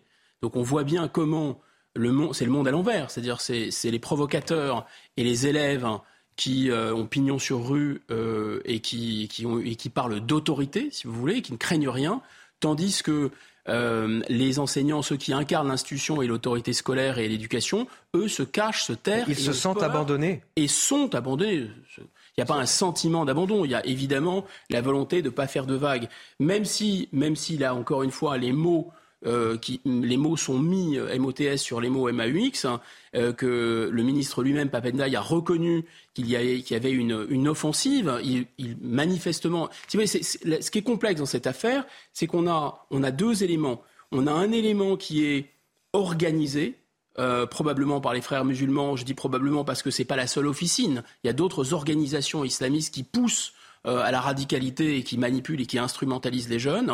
On voit ça sur les réseaux sociaux, etc. Donc il y a des, des adultes malfaisants derrière qui ont ces idées et qui les manipulent. Mais de l'autre côté, il y a aussi un phénomène spontané. C'est-à-dire qu'il ne faut pas oublier que l'adolescence, c'est un âge de rébellion, c'est le sémonchoïsme, il y a cette mentalité mais écoutez, quand vous avez des grandes marques de sport qui vendent euh, des tenues sportives en France, dans des grands magasins, pour faire du voile euh, la tête couverte, il y a une sorte de schizophrénie dans cette société. Cette société, elle veut s'américaniser, s'anglo-saxoniser, et donc c'est le c'est mon choixisme, on fait absolument ce qu'on veut, on s'habille comme on veut. Et de l'autre côté, il y a la volonté de maintenir un minimum de décence et ce cadre de laïcité. Donc on ne comprend pas bien, si vous voulez, c'est assez contradictoire. Donc les adolescents veulent se trouver, veulent poser leur identité, et en même temps, est-ce que euh, est-ce qu'ils sont vraiment totalement naïfs ces adolescents Donc je ne crois pas parce que il y a quand même une violence et c'est ça le plus important, c'est que ces provocations adolescentes c'est sur un fond de violence. Je veux te faire une Samuel Paty, c'est une expression maintenant courante dans les lycées et dans les collèges. Je précise Guillaume Bigot qu'évidemment si euh, euh, la professeure qu'on a entendue dans ce reportage avait sa voix modifiée, son visage dissimulé, c'était à, sa demande bien sûr et c'était pas voilà. Au contraire, voilà, justement. Ça, montre à quel point elle a peur. effectivement parce qu'elle est en, en première ligne, parce que les profs se sentent abandonnés, sont abandonnés, comme vous le disiez. Gabriel Cluzel, ils, disent qu'ils font face aujourd'hui, qu'ils sont seuls face à ces discours identitaires, décomplexés, assumés. Notre hiérarchie a conscience de ce qui se passe, ne, ne mesure pas l'ampleur du phénomène. Voilà ce qu'ils nous disent. Ils sont plusieurs à le dire. C'est ça qui est frappant, c'est qu'ils sont même très nombreux à le dire. Vous dites que euh, vous avez, à la demande de ce professeur, flouté cette voix. Euh, moi aussi, j'ai eu l'occasion euh, de faire des entretiens avec des professeurs qui m'ont dit surtout, il faut qu'il n'y ait aucun élément qui puisse permettre de me reconnaître. professeur en Ile-de-France, bon, et, c'est quand même terrifiant. Il y a eu ce livre aussi, Ces petits renoncements qui tuent. De la même façon, l'auteur est resté anonyme. Donc on ne savait pas, on se demande pourquoi on n'arrive plus à recruter des professeurs, on ne savait pas que c'était un métier à risque. C'est quand même incroyable et, et, tragique que le métier d'enseignant soit devenu un métier à risque euh, en France. Et vous avez raison, par contraste, de souligner que la jeune fille, elle, n'a aucun complexe à s'afficher. Ça veut dire qu'elle sait qu'elle est soutenue, soutenue par un certain nombre de ceux qui la suivent et la regardent et qu'elle ne risque rien de la part euh, d'autres, ou en tout cas que les menaces qui planent sur elle, peut-être une exclusion temporaire, je ne sais, ou une exclusion totale, mais de toute façon, il faudra bien la scolariser à si elle a l'âge encore d'être scolarisée, euh, finalement, ne va sont de la, des broutilles euh, pour elle. Alors, en plus, nous, nous développons des arguties actuellement. Euh, J'ai vu Alexis Corbière sur ce sujet pour savoir si euh, l'abaya est la un... France insoumise, je précise. Voilà, exactement, est un, est un vêtement euh, religieux ou culturel, comme si les deux n'étaient pas liés, mais ceux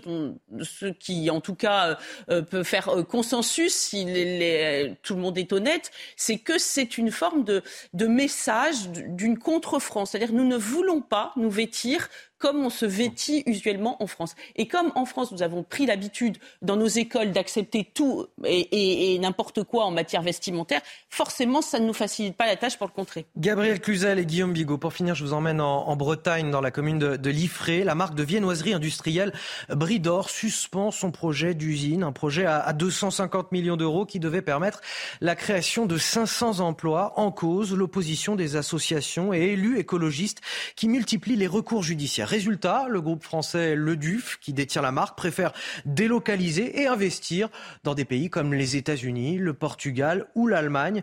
Le reportage de Jean-Michel Decaze, on en discute juste après. Vous avez 1000 arbres qui sont menacés. Des forêts et des prairies. 21 hectares de terres agricoles pourraient disparaître dans la commune de Liffré, près de Rennes, pour laisser place à une usine comme celle-ci. 11 lignes de production de viennoiserie qui consommeraient 200 000 mètres cubes d'eau chaque année, l'équivalent des besoins pour 10 000 habitants. Dans la région, en ce mois de novembre et même en Bretagne, on est toujours en alerte sécheresse. 70% des, des, ressources en eau potable donc de l'île-et-Vilaine, ce sont des eaux de surface. Donc ça veut dire qu'on va supprimer des eaux de surface parce qu'on va tuer des bassins versants aujourd'hui. Projet incompatible avec les enjeux climatiques à venir, disent les opposants. En ville, certains habitants mettent en avant les créations d'emplois. Si ça apporte euh, les 500 emplois qu'ils ont dit, ça permettrait aux jeunes euh, de trouver un petit début, un début de travail. Les entreprises de l'agroalimentaire euh, peinent à recruter de la main-d'œuvre. Ils font de plus en plus appel à de la main-d'œuvre détachée. Hein. Servant-sur-Villers, l'usine Le Duf a plus d'une centaine de postes qui ne sont pas pourvus depuis plus d'un an. Dans un communiqué, l'industriel breton menace d'aller voir ailleurs. Pression sur les élus locaux, disent les opposants, qui promettent manif, recours juridique et qui s'attendent à la création d'une ZAD. Guillaume Bigot, quelque part, on a le sentiment d'être dans une forme de, je vais dire le mot sabotage économique de la part des écologistes face à ce que eux considèrent aussi comme un, sabotage de la planète. Ce qui est tout à fait étonnant, euh, c'est que ces gens nous expliquent que la planète est en, est en péril, en danger. Euh, ça justifie toutes les outrances et ça justifie effectivement euh, ce que vous appelez à juste titre une sorte de sabotage économique. Mais par ailleurs, comme la France est responsable d'un pour cent des émissions et comme par ailleurs leur discours est tellement apocalyptique que quoi qu'on fasse, de toute façon, on va vers l'effondrement, ça, tout ça est totalement, euh, ça devient complètement irrationnel. Dans l'affaire des bassines, mais je pense aussi là, si vous voulez, il y a un moment, le discours euh, officiel, institutionnel, que celui des entreprises, que celui de l'État, n'est plus cru, en fait. On avait le même phénomène sur les vaccins. Donc les gens, j'allais dire, s'auto-expertisent par eux-mêmes. Ils deviennent des petits spécialistes euh, euh, des, bassins de rétention, ils deviennent des petits spécialistes du climat, ils deviennent des petits spécialistes de des, des, euh, des, nappes phréatiques. Et au nom de cette expertise, de cette contre-expertise ou de cette réexpertise, euh, ils, euh, ils, viennent à bloquer des projets économiques. L'autre chose qui est vraiment frappante, c'est qu'on voit que ce discours, ce discours écologiste, qui est aussi tenu par le gouvernement, il faut le dire, c'est quand même important, la transition écologique, etc. En fait, qu'est-ce que c'est, si on analyse avec un peu de recul? Le gouvernement qui nous parle aussi de réindustrialisation, paradoxalement. Oh, oui, enfin, c'est pas la contradiction qui l'étouffe. Il nous parle aussi de sobriété. Donc en fait, on comprend que c'est une sorte de c'est le discours des perdants de la guerre économique qui veulent habiller leur défaite en une sobriété volontaire, disons. Euh, voilà, on serait content de ne plus rien produire parce que comme ça, on va protéger la planète. il y a un narratif de ce type. Ça envoie, euh, Gabriel Cluzel, euh, un message négatif concernant le Made in France, la réindustrialisation du pays, que, que voilà cette décision finalement pour Bridor, pour le groupe Le Duf de délocaliser? Mais, on a le sentiment que les écologistes, cette dimension-là, leur échappe absolument. Peut-être parce que eux-mêmes sont sociologiquement euh, euh, d'une partie de la population la plus aisée, généralement. On a le euh, sentiment qu'on n'arrive pas à concilier les deux, les fins de mois, les fins du monde et ces questions-là. Ce qui est, très, ce qui est tragique, c'est que même dans le reportage qui a été donné, on, on voit la contradiction. C'est-à-dire qu'ils disent qu'il y a des terres agricoles qui vont être remplacées pour des usines. Bon, on peut l'entendre, cet argument-là. Mais eux-mêmes traquent les agriculteurs parce que les agriculteurs, ils font de l'élevage et l'élevage, ça pollue. Ce qui est terrible, c'est que... La pour tous.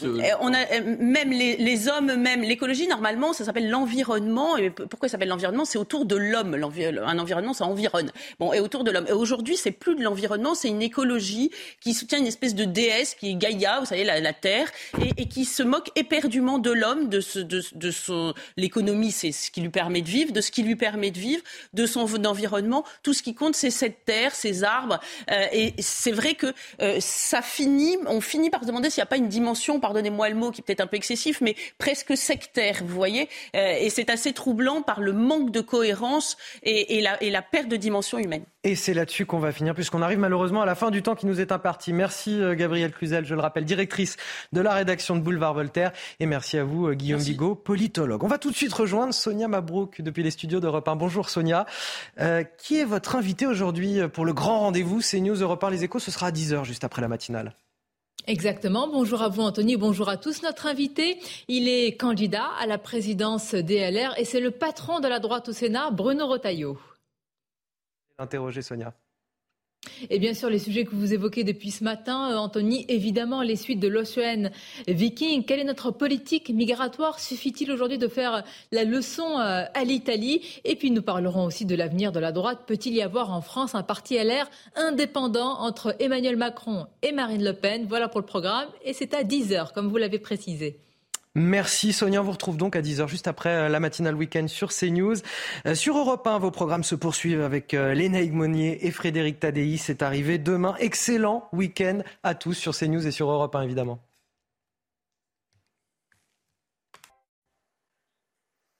Les conditions sur les routes sur la moitié nord sont difficiles ce matin avec ces plaques de grisaille qui sont vraiment très épaisses, très tenaces, qui auront parfois du mal à se dissiper et en particulier sur le bassin parisien et encore plus sur l'Alsace, la Lorraine et le Val de Saône. Partout ailleurs, du beau temps sur les massifs, c'est une superbe journée. Ça commence à se dégrader sur la Méditerranée. Au cours de l'après-midi, on retrouve encore quelques brouillards qui ne se sont pas dissipés euh, sur le nord, sur notamment les côtes de la Manche, sur le Morbihan également et en particulier une fois de plus sur le Val de Saône. En Corse, ça se dégrade avec l'arrivée d'averses orageuses qui emmènent justement des nuages jusque sur le sud-est du pays et partout ailleurs. On a une superbe journée anticyclonique et très lumineuse avec un ressenti digne du printemps. Mais ce matin, les températures sont parfois euh, fraîches, hein, surtout euh, sur l'est du pays, 3 à 4 degrés sur l'Alsace, à peine 2 sur Grenoble et 12 sur La Rochelle.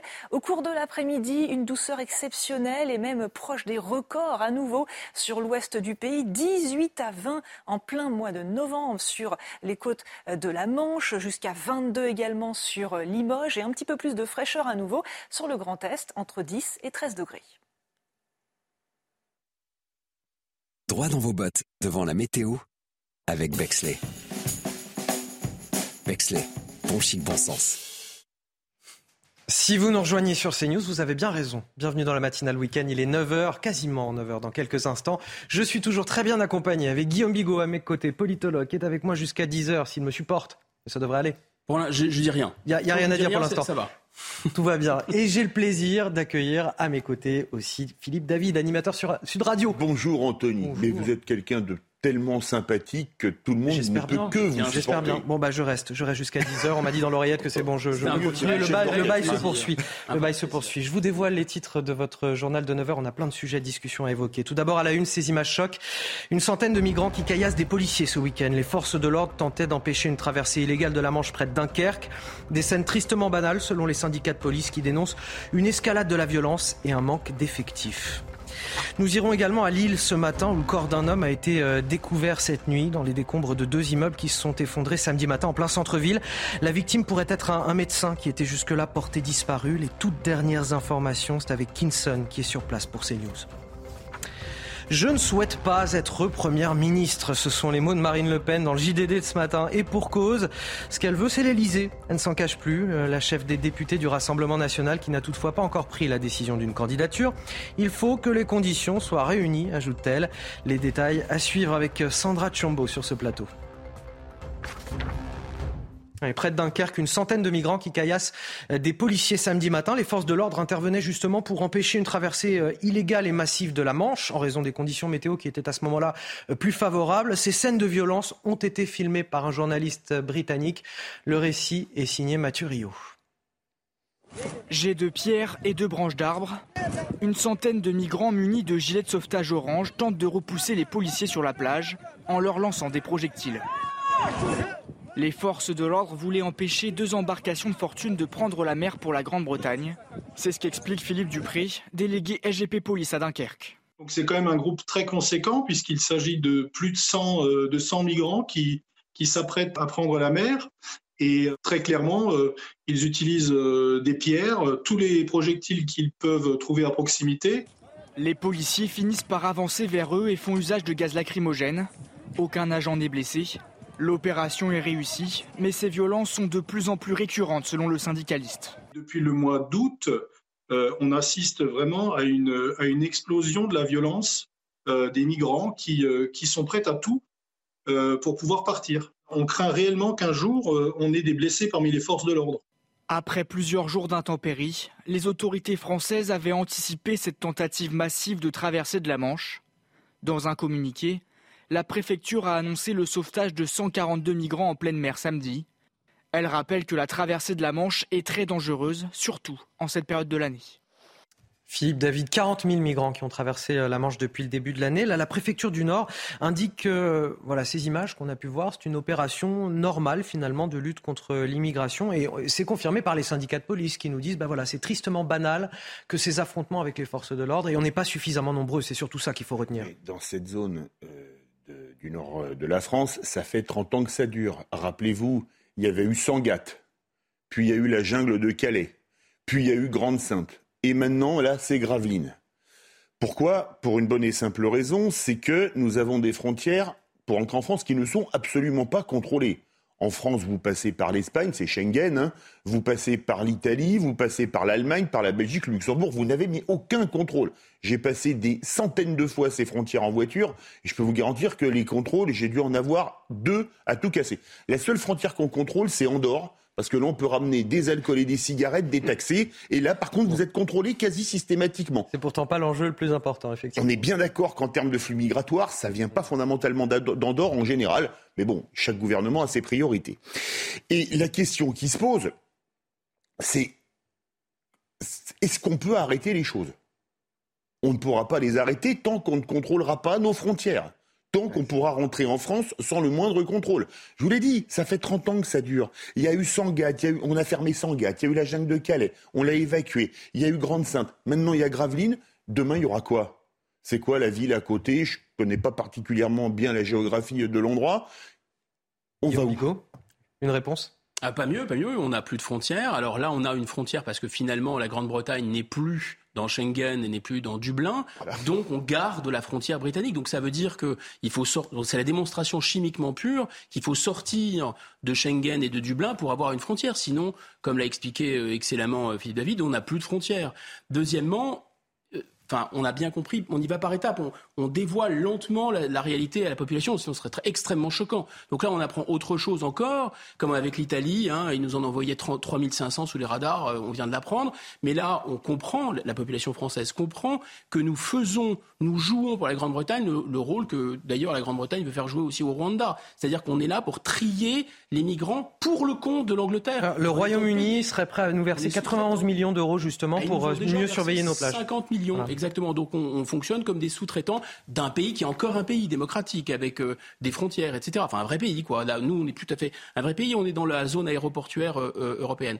Deuxième chose importante à comprendre, c'est que ces gens-là, ils viennent par communauté. Donc c'est des Irakiens, des Afghans et des, et des euh, les Albanais parce qu'ils ont déjà euh, des communautés qui vont les accueillir du côté britannique, parce que l'économie britannique euh, est, plus dynamique, mais aussi parce que ces pays ont été déstabilisés par nos interventions, nos interventions totalement intempestives, qui sont tout à fait comparables à ce que M. Poutine fait en Ukraine d'ailleurs. Quand la Grande-Bretagne et les États-Unis se sont amusés, au mépris total du droit international, à agresser un pays souverain avec des prétextes fallacieux, on attend que George Bush soit, comme M. Poutine, traduit devant les tribunaux pénaux internationaux. Allez, dans le reste de l'actualité, après l'effondrement de deux immeubles à, Lille hier matin, en plein centre-ville, rue Pierre-Mauroy, les secours ont retrouvé cette nuit le corps sans vie d'une victime dans les décombres. On retrouve sur place notre envoyé euh, spécial, Kinson. Bonjour, Kin.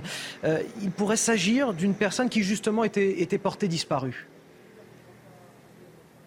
Oui, exactement, Anthony. Hein. La victime a été euh, localisée vers 1h du matin. Les secours étaient à pied d'œuvre hein, depuis hier midi euh, pour retrouver un homme porté disparu. Vous l'avez dit, il s'agirait euh, d'un médecin qui s'était vu prêter un appartement dans l'un des deux immeubles pour le week-end.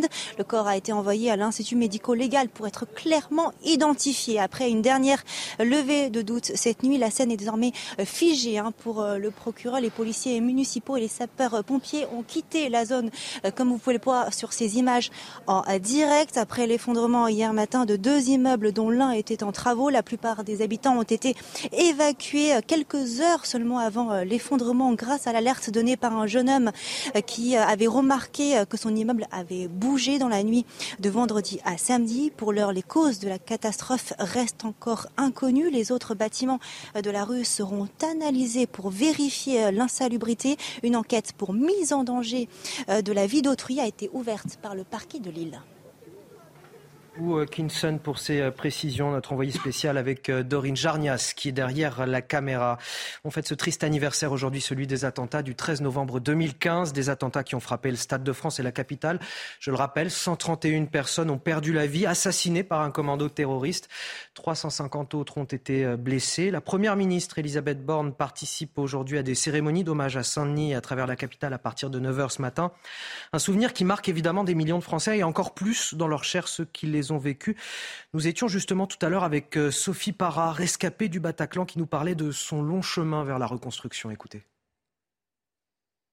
Je pense qu'on y est toujours, euh, y est toujours un petit peu. Euh, c'est difficile, surtout après l'année qui vient de s'écouler, d'en sortir. je pense que le principe, c'est vraiment d'essayer de s'attacher, de s'accrocher à tout ce qui est positif, tout ce qui peut nous arriver de bien dans la vie pour pour essayer de, laisser, ça, de laisser ça derrière nous au, maximum.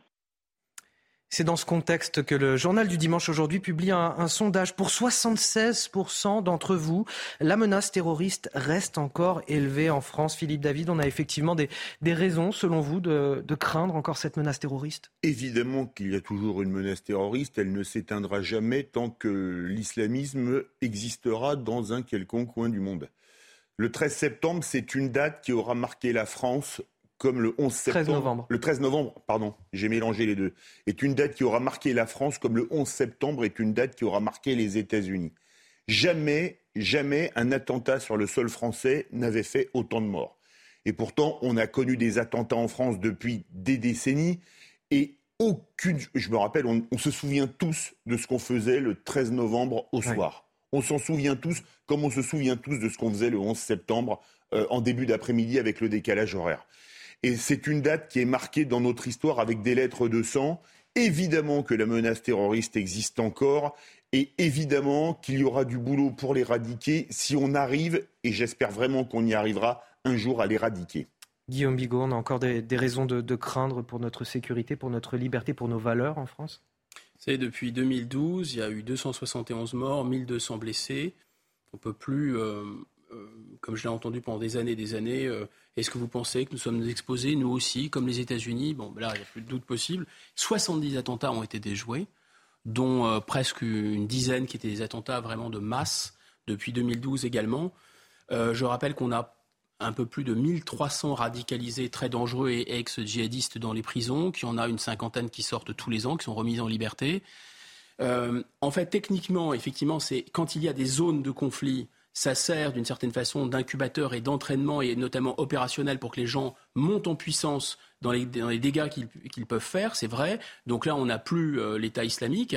Malheureusement, euh, les indications qu'on a sur, la zone du Sahel et même un peu plus bas en Afrique de l'Ouest montrent que oui, le, djihadisme est de retour. Même dans la zone syro-irakienne, le, djihadisme est de retour. Je pense que c'est une guerre de 100 ans en réalité. Enfin, dernier point, et je m'arrête là, les djihadistes font comme les saumons. C'est-à-dire qu'en fait, ils partent de leur pays, ils vont combattre dans un pays de fixation comme ça, où ils font leurs armes de djihad, et ensuite ils reviennent chez eux. Et systématiquement, comme on l'avait vu avec les Afghans, entre guillemets, qui étaient des combattants algériens, qui avaient été combattre en, Afghanistan, ensuite ils ont déclenché la décennie noire en Algérie.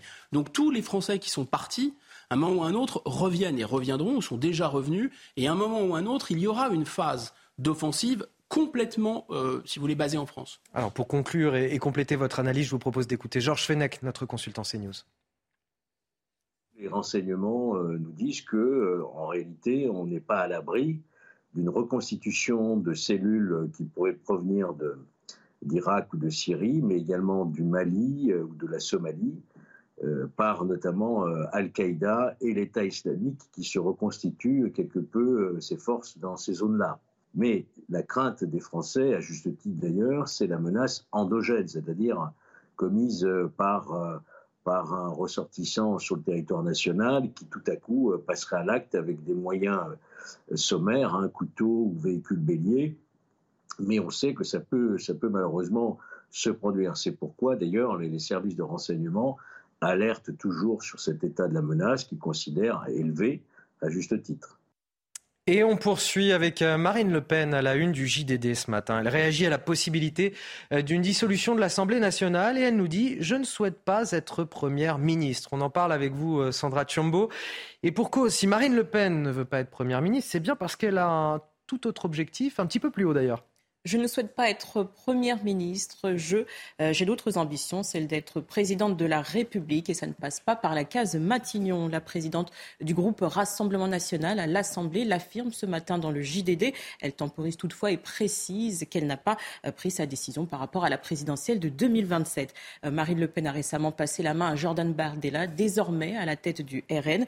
Et cette nouvelle position lui plaît. Regardez, le fait d'être à la tête de ce groupe de députés me permet de sortir d'une structure partisane et de porter ma voix au-delà.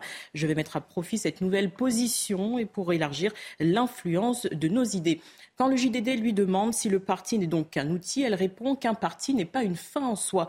L'outil doit être le plus performant possible avec une ambition, l'arrivée au pouvoir. Enfin, Marine Le Pen a évoqué la possible dissolution de l'Assemblée nationale. Nous n'avons aucune crainte à repartir en campagne. Nous pourrions en ressortir beaucoup plus puissants qu'aujourd'hui, voire en capacité d'avoir un Premier ministre. Merci euh, Sandra Chombo. Ça commence à être très clair, hein, la stratégie de Marine Le Pen, c'est un secret de polichinelle. On se doute bien qu'elle a envie de se représenter en 2027. Maintenant, on sait que, et elle le dit clairement, le parti, c'est la plateforme. Euh, son poste de chef des députés RN, c'est le perchoir. Oui, mais excusez-moi, elle n'a pas envie d'être première ministre, mais vu la situation actuelle de la France, quiconque voudrait être Premier ministre, que ce soit Marine Le Pen, François Bayrou, qui vous voulez, ça pourrait se résumer à une phrase, le masochisme pour les nuls. Pourquoi? Parce que prendre les rênes de la France alors que le pays va particulièrement mal, alors un chiffre dont on a peu parlé cette semaine économiquement, 84,7 milliards de déficit commercial l'an dernier. On nous avait promis 100 milliards, on va être à 150. Une réindustrialisation qui ne vient pas, une paupérisation qui explose, une insécurité qui explose. Excusez-moi, vouloir être Premier ministre aujourd'hui, il il faudrait être suicidaire politiquement. Donc évidemment qu'elle n'a pas envie d'être présidente, euh, d'être première ministre par contre. Ah, par contre, une autre chose importante. Je pense que la dissolution, c'est un peu du bluff. Pourquoi? Parce que on peut retirer un peu. Hein. C'est du bluff, si vous préférez. C'est du bluff. Pourquoi? Parce que c'est un coup c'est un revolver à un coup. Imaginons, imaginons qu'Emmanuel Macron dissolve et qu'il n'ait pas, alors soit il a une majorité relative comme maintenant, mais encore plus faible que maintenant, il est démonétisé totalement pour les quatre ans et demi de mandat qui lui reste, parce qu'en plus, il ne peut pas se représenter et il ne peut pas dissoudre pendant un an. Donc, qu'est-ce qui lui reste? Le roi est nu. Et la France n'est plus gouvernée. Donc, il peut tenter la dissolution. Mais attention aux conséquences. Parfois, le mieux est. Parfois, ça peut empirer par rapport à une situation qui est déjà pas brillante, avec une majorité plus relative à l'Assemblée nationale. On va poursuivre avec euh, vous, Guillaume Bigot. Dans un instant, tout d'abord, il est 9h15, quasiment 9h15. Le rappel de l'actualité, c'est avec vous, Sandra Chambaud. Il faut rappeler à Rome son devoir d'humanité. Catherine Colonna s'est exprimée dans le journal Le Parisien. La ministre des Affaires étrangères dénonce le refus du gouvernement Mélanie d'accueillir l'Océan Viking. Conséquence, la France a suspendu le dispositif de relocalisation de migrants provenant d'Italie. Dans le Var, une fille de 18 ans est morte percutée par un TGV. Pour une raison encore inconnue, elle se trouvait sur la voie ferrée avec une trottinette. Elle est décédée sur le coup. En état de choc, plusieurs témoins ont pris en charge par les secours. Un mot de sport avec le 15 de France qui s'est imposé 30-26 contre l'Afrique du Sud hier à Marseille. Les Bleus ont souffert face aux Springboks, champions du monde en titre, mais ont fait preuve de caractère. Malgré des blessures et un carton rouge pour son capitaine Antoine Dupont, la France poursuit sa série record de 12 victoires consécutives. Elle rencontrera le Japon dimanche prochain. Alors Guillaume Bigot, je vous recite ces propos de Marine Le Pen. Si je décide, ce qui n'est pas encore le cas, d'être à nouveau candidate à l'élection présidentielle en 2027, ce sera pour présider le pays, pas pour le gouverner. Mais il faut que les conditions soient réunies pour être la meilleure candidate possible. Oui, comme disait De Gaulle, si vous faire de la politique, viser les sommets, c'est moins encombré. Il y a aussi un petit côté euh, c'est-à-dire je ne veux pas être une star avant d'être célèbre. Bon, mais enfin, elle est déjà célèbre parce qu'elle s'est présentée deux fois et ça serait quand même pas tellement surprenant qu'elle se représente une troisième fois après avoir confié les rênes de son parti à quelqu'un euh, dont elle est très proche et qui va tenir le parti pour elle. Et, euh, après, effectivement, comme dans la logique de la cinquième, avoir pris un peu de hauteur sur le parti. De là à ce que euh, M. Macron puisse imaginer qu'il y aurait un coin enfoncé entre les différentes composantes du LR, un côté, vous voyez, un peu Balladur, Chirac, euh, quand euh, M. Chirac avait été nommé à Matignon et que, euh, pardon, M. Balladur avait été nommé à Matignon parce que Chirac ne voulait pas y retourner une deuxième fois tellement c'était l'enfer sur terre.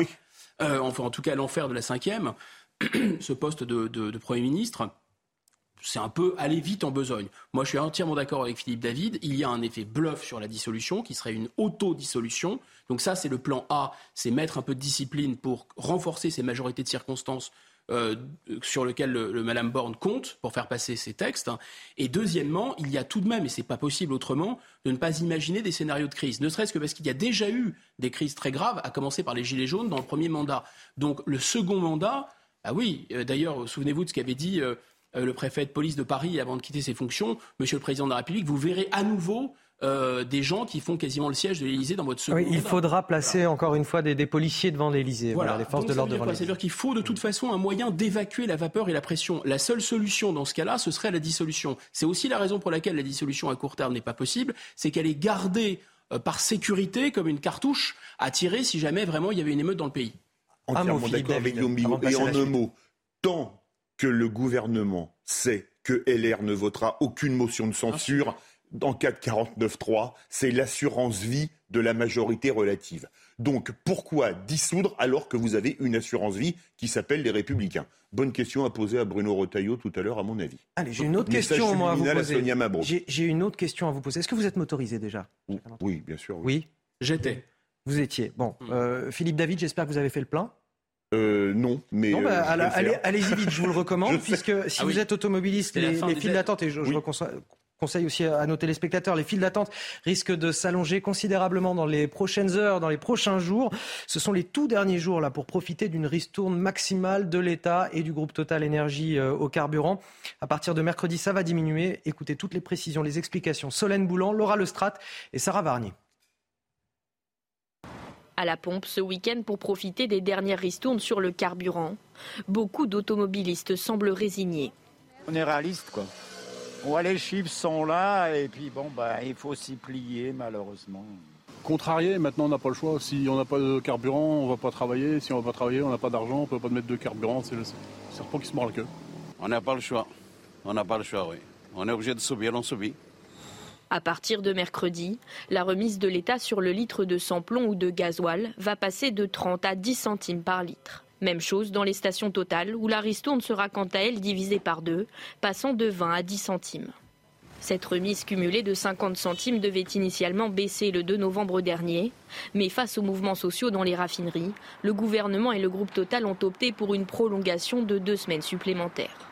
La ristourne gouvernementale devrait disparaître le 31 décembre prochain pour être remplacée par une aide plus ciblée qui prendra la forme d'une indemnité.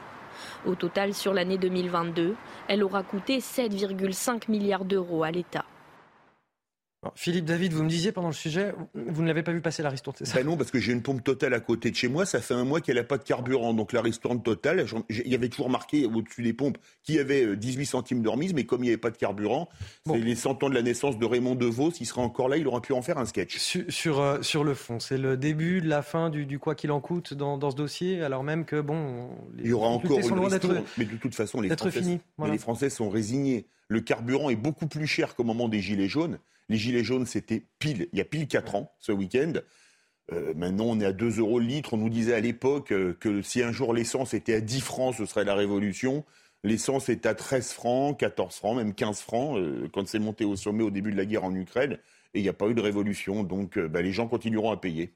Guillaume Bigot, ça s'ajoute à une inflation globale de toute façon, Bien sûr. dans tous les domaines de la vie. Importée et, géopolitique, et tant que les sanctions sont là, et tant que la guerre est là, il y aura cet effet-là. je pense que le, il faut quand même s'arrêter un moment sur le, modus operandi qui a été choisi, parce que ce n'est pas une mauvaise chose que le gouvernement a faite d'essayer de protéger notamment les gros rouleurs, euh, de l'impact de, ces, de, ces, sanctions et de la guerre, et donc de la hausse des prix. Le problème, c'est le mode opératoire qu'il a choisi. C'est-à-dire qu'au lieu de taxer euh, des grandes entreprises comme Total et les profiteurs euh, de guerre, c'est quand même le cas. Là, ils ne sont pas devenus plus productifs. Total, il n'y a pas que Total. Et tous les, tous les énergéticiens, ils ne sont pas devenus plus productifs. C'est simplement qu'ils bénéficient de la hausse des prix. Euh, eh bien, en fait, ça a été pris sur le budget des Français d'une façon ou d'une autre. Donc, c'est une avance qui a été faite, mais il va, bien falloir la rembourser. Quand vous prenez sur des profits, il ne faut pas rembourser ces profits parce que vous considérez que ce sont des surprofits, vous les prenez, vous les redistribuez. Quand vous faites ce qu'ils ont fait, c'est-à-dire le bouclier fiscal, c'est la dette des Français. Donc c'est notre argent qu'on prend dans une poche et qu'on met dans l'autre.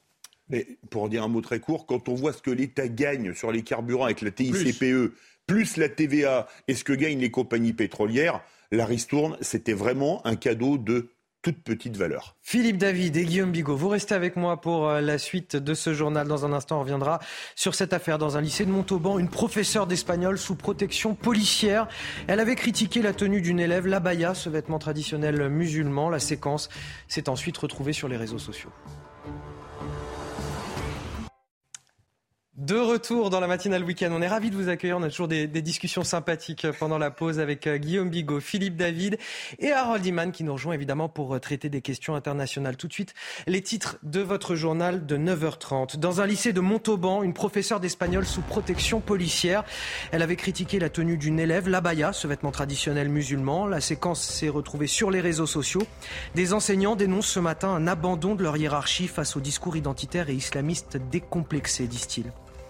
En Bretagne, des associations et des élus écologistes mettent à mal l'implantation d'une usine, une boulangerie industrielle, Bridor, qui devait permettre la création de 500 emplois face aux multiples recours juridiques. La maison mère, un groupe français, a décidé d'investir ailleurs dans le monde.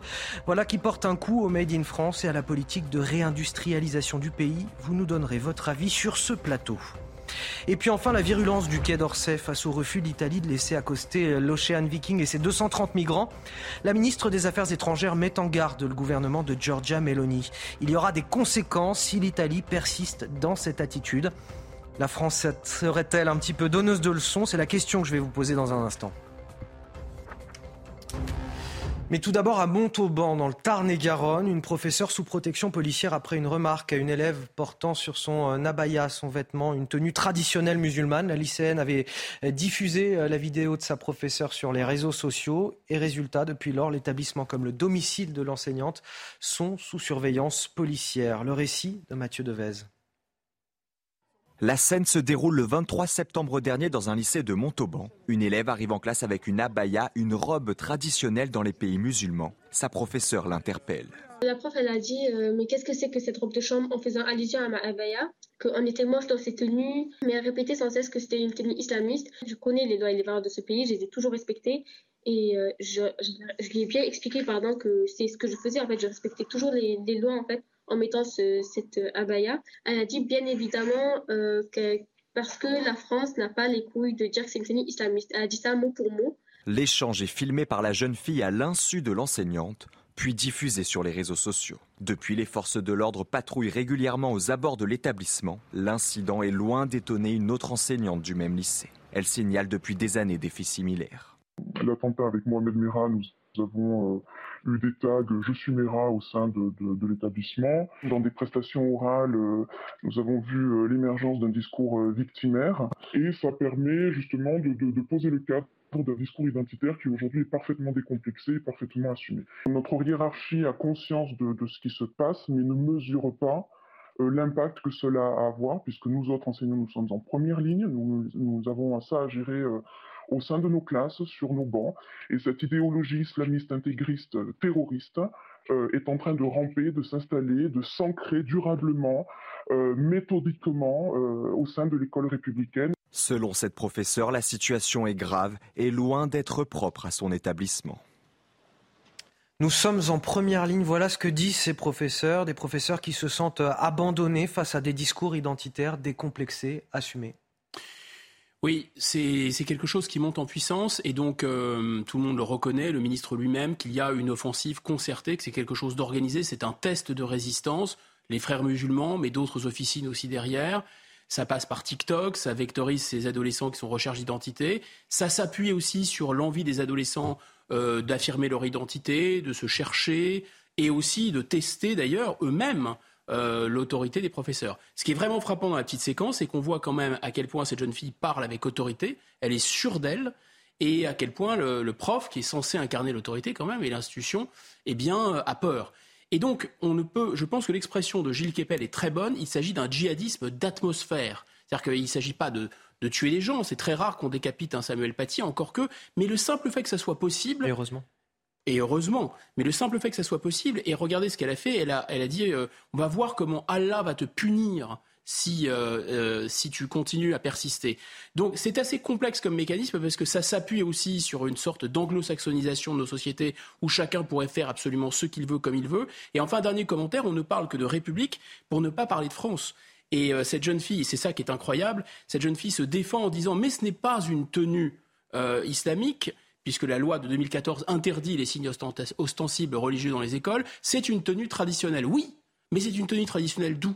C'est pas une tenue traditionnelle française, c'est une tenue traditionnelle d'Arabie Saoudite, la baya en plus. Est-ce qu'il y a, on peut dire qu'il y a une forme de, tenue finalement euh, islamique par destination en quelque sorte Non, ce qu'on comprend, c'est qu'une nouvelle génération de dirigeants n'assume plus que les Français aient des mœurs, qui soient un peuple comme un autre. C'est-à-dire qu'il y a une façon de s'habiller en France, il y a une façon de manger en France, il y a des relations entre les hommes et les femmes qui sont typiquement français. Mais comme on veut on est très gêné avec le fait que ce qu'on voit, en fait, c'est le résultat d'une immigration massive avec une religion étrangère et des mœurs étrangère qui s'impose à nous, on dit que c'est la laïcité, on dit que c'est la République. En fait, c'est un cache-sexe. Et tout ça, ça fait écho aux chiffres qu'on voyait s'afficher à l'antenne il y a quelques instants, c'est-à-dire 720 euh, signalements euh, d'atteinte à la laïcité dans nos écoles en, octobre. C'est une augmentation de, plus du double par rapport au mois de septembre, plus 130%. Il y avait 313 signalements en, en septembre. Mais comme l'a dit Guillaume Bigot, on est dans une offensive islamiste, on y revient, pour imposer l'islam dans la société française. Alors,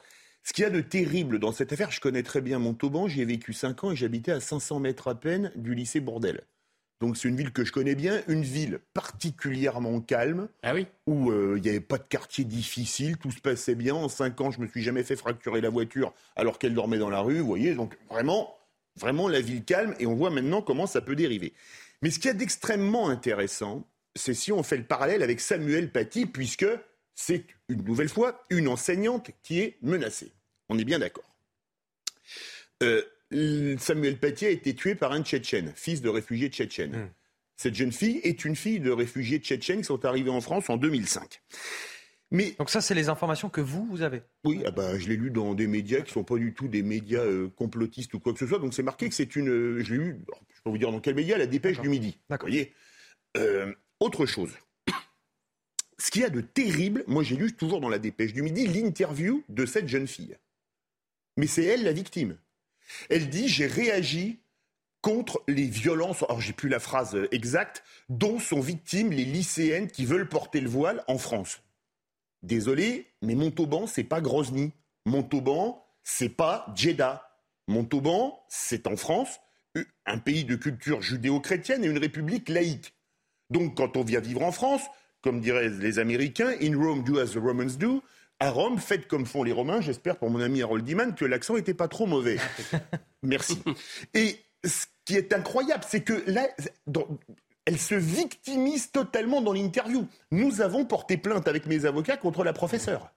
Est-ce que vous vous rendez compte qu'une professeure, avec une vidéo, tu vas voir Allah ce qu'il va te faire, grosso modo, est-ce que vous imaginez maintenant la vie de cette femme ah, qui est sous protection policière J'entends, le, constat, on est tous d'accord là-dessus, euh, la violence des, propos, euh, le, constat terrible et la solitude des profs face à cela. Est-ce que le gouvernement a pris la mesure des choses ou pas du tout? Alors, ah ben, le recteur de l'académie qu'est-ce qu'il faut faire dans ce qui parle encore dans la dépêche du midi, j'en fais beaucoup de pubs aujourd'hui, euh, dit qu'il sera intraitable. Vous savez, l'intraitabilité en France, vu la quantité de lâcheté qu'on a eu, on a vu comment il a été soutenu, Samuel Paty, hein, vous vous en souvenez? Plus les mots sont forts. Plus les mots sont forts, oui. En général, on soutient beaucoup sur Twitter.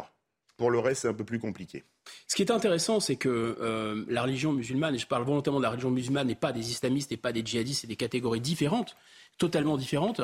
La religion musulmane, elle est, euh, contrairement à, la religion chrétienne, qui est mieux psychologiquement ce que nous euh, pensons a priori de toutes les religions, mais en fait les religions ne se ressemblent pas, c'est une religion qui est très sensible au rapport de force. Autrement dit, et c'est alors c'est vrai de l'islam en général, mais c'est aussi vrai des islamistes et en particulier des frères musulmans. Les frères musulmans, dans leur doctrine qu'on peut consulter, disent que si vous rencontrez une opposition absolument radicale et ferme, vous pliez bagage, enfin, vous faites profil bas, hmm. en fait. Donc ça fonctionne. C'est précisément parce qu'on discute avec eux, c'est précisément parce qu'ils euh, se sentent euh, ils sentent pas d'opposition en face d'eux, qu'ils avancent de plus en plus et qu'ils disséminent la peur. Et ce qui est intéressant aussi, c'est que, en fait, on pourrait se dire, mais les attentats, la décapitation de Samuel Paty, la peur, les menaces, tout ça, c'est contre-intuitif. Ça ne devrait pas du tout faire de la publicité, euh, ni pour l'islamisme, ni pour l'islam. Eh bien, c'est le contraire, figurez-vous. C'est-à-dire qu'à chaque fois qu'il y a des attentats, il y a des conversions. À chaque fois qu'il y a des phénomènes de ce type, ça fait tache d'huile. Et, un dernier mot et on avance. et qu'on ne me dise pas que cette vidéo de la lycéenne n'est pas un acte criminel et un appel au meurtre, parce qu'on se rappelle que c'est sur des mensonges dites à un père que c'est parti sur les réseaux sociaux et que Samuel Paty est mort.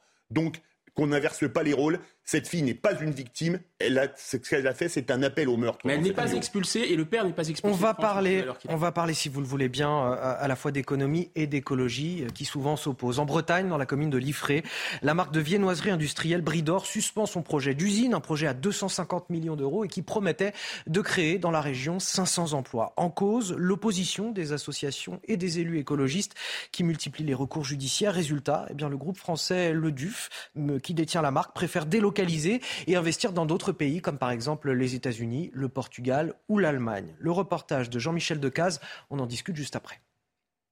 Vous avez 1000 arbres qui sont menacés. Des forêts et des prairies. 21 hectares de terres agricoles pourraient disparaître dans la commune de Liffré, près de Rennes, pour laisser place à une usine comme celle-ci. 11 lignes de production de viennoiserie qui consommeraient 200 000 mètres cubes d'eau chaque année, l'équivalent des besoins pour 10 000 habitants. Dans la région, en ce mois de novembre et même en Bretagne, on est toujours en alerte sécheresse. 70% des des, ressources en eau potable donc de l'île-et-Vilaine, ce sont des eaux de surface. Donc ça veut dire qu'on va supprimer des eaux de surface parce qu'on va tuer des bassins versants aujourd'hui. Projet incompatible avec les enjeux climatiques à venir, disent les opposants. En ville, certains habitants mettent en avant les créations d'emplois. Si ça apporte euh, les 500 emplois qu'ils ont dit, ça permettrait aux jeunes euh, de trouver un petit début, un début de travail. Les entreprises de l'agroalimentaire euh, peinent à recruter de la main-d'œuvre. Ils font de plus en plus appel à de la main-d'œuvre détachée. Hein. sur villèle l'usine Le Duf a plus d'une centaine de postes qui ne sont pas pourvus depuis plus d'un an. Dans un communiqué, l'industriel breton menace d'aller voir ailleurs.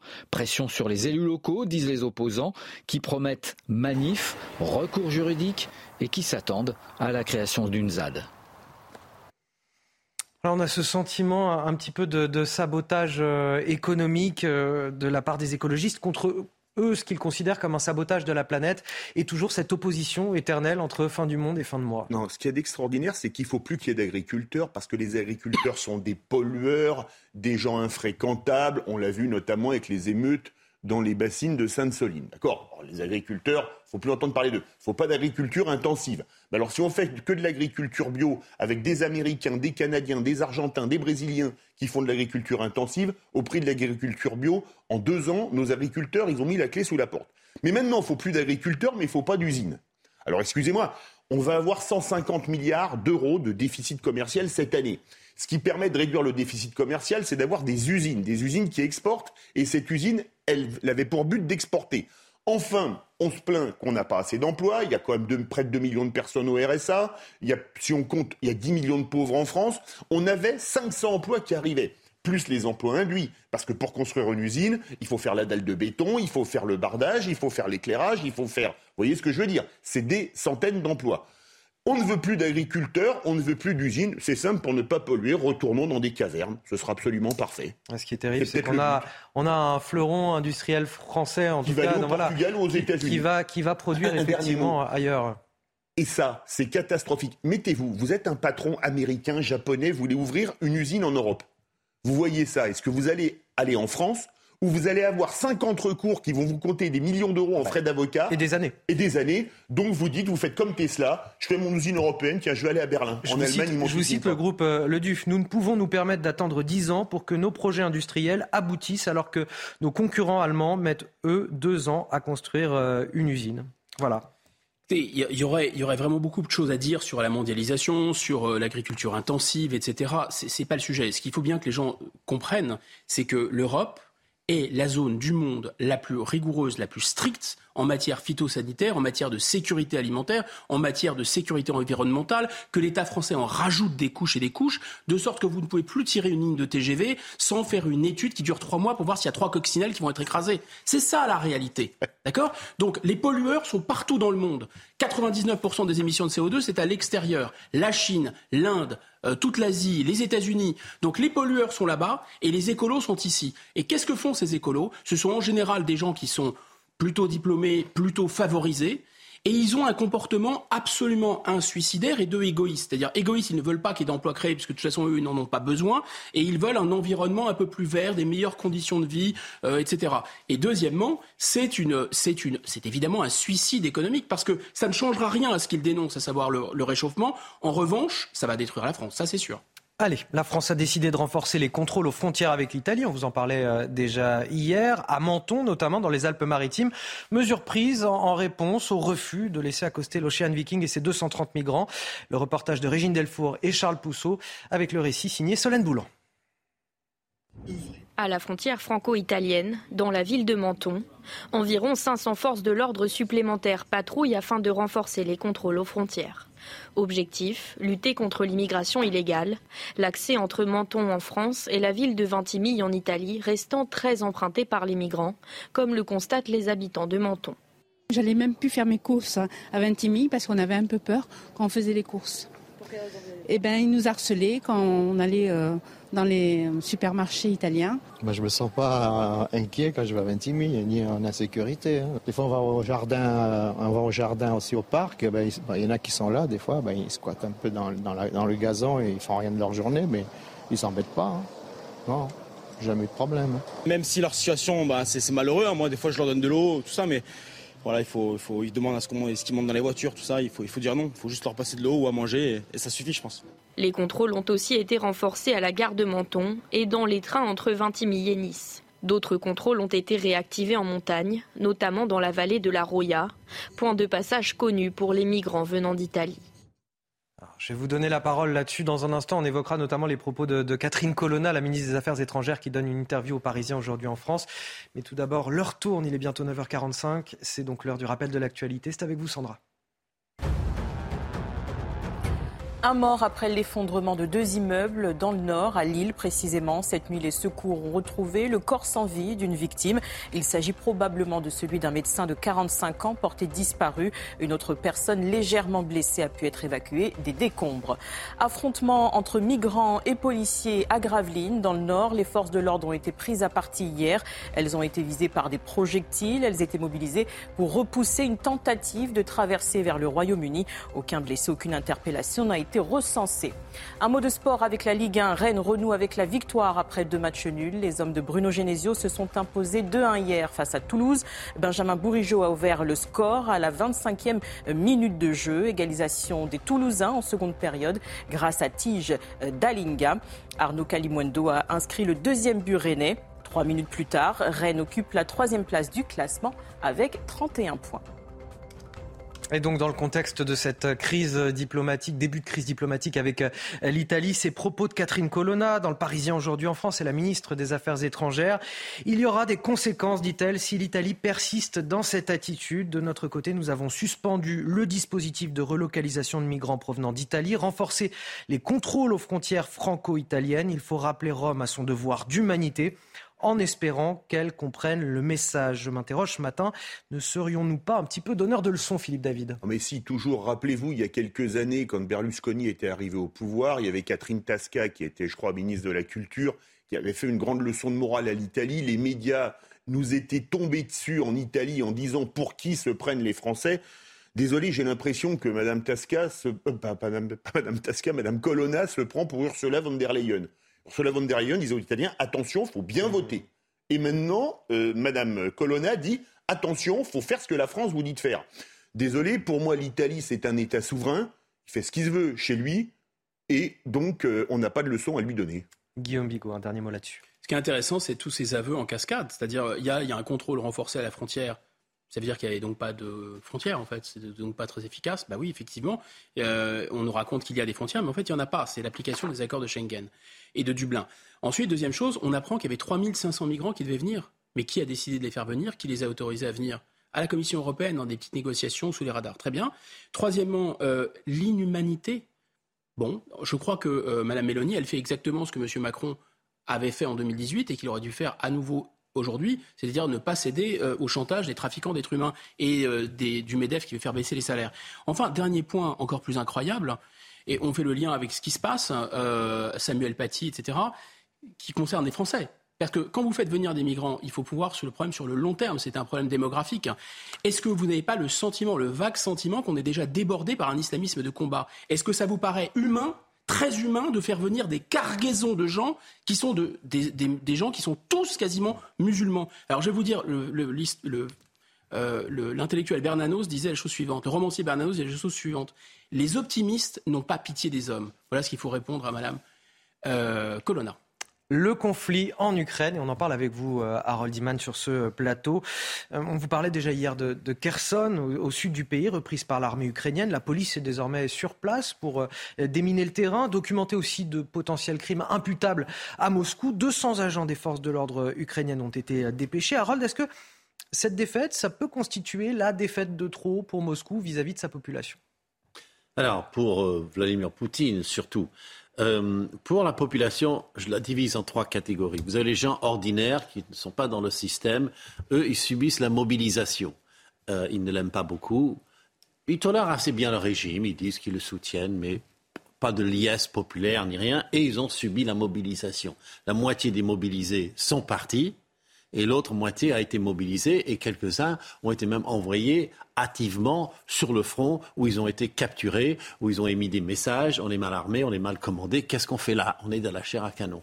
Ça, ça va remonter dans tout le système comme ça avait fait lors de la guerre d'Afghanistan. Donc ça, c'est pas une chose très très bonne. Sinon, pour les élites, deuxième groupe, euh, les sanctions, ça fait mal, on peut plus bouger, on peut plus consommer comme avant, on peut plus avoir la belle vie. Et troisième groupe, c'est les ultranationalistes, et eux sont fâchés avec Vladimir Poutine parce qu'il ne sévit pas assez et même commence à le menacer de manière symbolique, y compris M. Dugin, dont la fille a été malheureusement tuée. Et face à la situation à Kherson, à quelle réponse peut-on s'attendre de la part de Vladimir Poutine?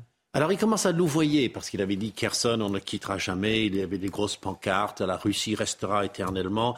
Bon, alors lui il parle de guerre contre l'OTAN, donc il n'a pas besoin de s'occuper de, l'Ukraine. Il peut changer un petit peu le discours et dire je vais négocier avec l'OTAN, avec les États-Unis, tout ça. Ça, comme ça, il garde la tête haute. Il dira que ce n'est pas une guerre, c'est une opération militaire spéciale. Donc on n'a pas besoin de victoire dans une opération spéciale. C'est pas la même chose. L'enjeu sous-jacent de tout ça, de tout ça, c'est peut-il conserver la Crimée? Parce que c'est euh, l'objectif suivant, c'est juste en dessous de Kherson. Merci Harold Iman pour toutes ces précisions. Les sports à présent sur CNews.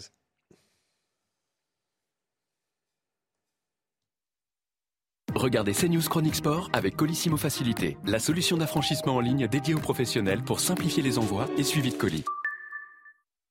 Lens, décidément irrésistible en Ligue 1 avec un cinquième succès d'affilée pour conclure une première partie de saison exceptionnelle. Les Lensois étaient menés 1-0 par Clermont jusqu'à l'heure de jeu avant de renverser le match. Centre de Sotoka pour Wesley Saïd.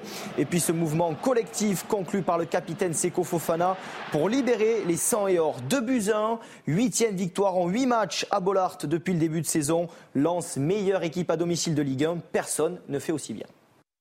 C'était CNews Chronique Sport avec Colissimo Facilité, la solution d'affranchissement en ligne dédiée aux professionnels pour simplifier les envois et suivi de colis. Alors c'est vrai que ça passe vite quand on passe un bon moment à, discuter ensemble. Merci euh, Philippe David. Merci à vous. Merci également à Guillaume Bigot. Merci. Et à Harold Iman également, Sandra Chambaud qui nous a accompagnés tout au long de la matinée. Vous restez avec nous sur CNews, c'est la fin de cette matinale. On se retrouvera bien évidemment le week-end prochain. Mais tout de suite dans un instant, juste après la pause, le grand rendez-vous CNews, Europe 1, Les Échos, Sonia Mabrouk qui reçoit euh, Bruno Retailleau, euh, candidat à la présidence du parti Les Républicains, également chef des sénateurs au Sénat, des sénateurs LR bien sûr.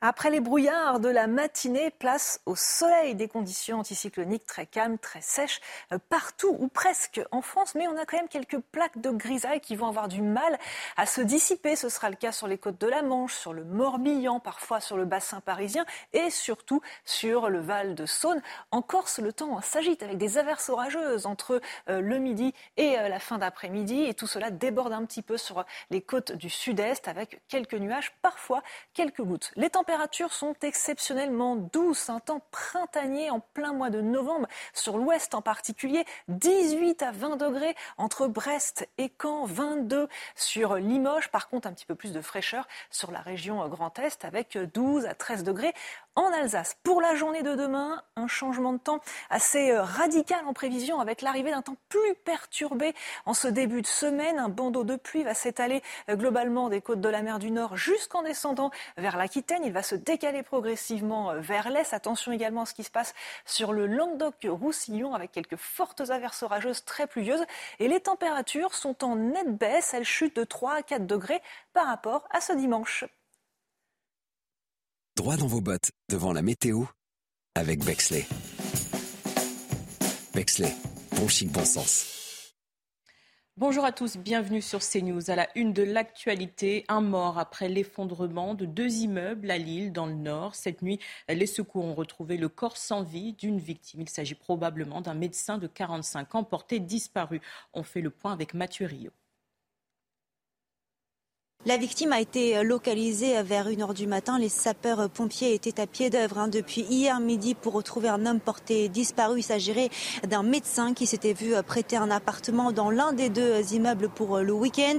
Le corps a été transféré à l'Institut médico-légal pour être clairement identifié. Après une dernière levée de doute cette nuit, la scène est désormais figée pour le procureur après l'effondrement hier matin de deux immeubles dont l'un était en travaux. La majorité des habitants ont pu être évacués grâce à l'alerte donnée par un jeune homme qui était rentré tard de soirée dans la nuit de vendredi à samedi. Il a remarqué que son immeuble avait euh, bougé. Les causes de la catastrophe restent pour l'heure inconnues, mais les autres immeubles de la rue euh, seront bientôt analysés pour vérifier l'insalubrité. Une enquête pour mise en danger de la vie d'autrui a été ouverte par le parquet de Lille. Toujours dans le nord, des affrontements ont eu lieu entre migrants et policiers à Gravelines. Les forces de l'ordre ont été prises à partie hier. Elles ont été visées par des projectiles. Elles étaient mobilisées pour repousser une tentative de traversée vers le Royaume-Uni. Aucun blessé, aucune interpellation n'a été recensée. Commémoration des attentats du 13 novembre 2015. Elisabeth Borne, la première ministre, était à Saint-Denis, en Seine-Saint-Denis, ce matin. Il y a sept ans, une personne est décédée sur place après des attaques perpétrées par des kamikazes. Au total, 131 personnes ont perdu la vie entre le Stade de France et Paris. 350 autres ont été blessées.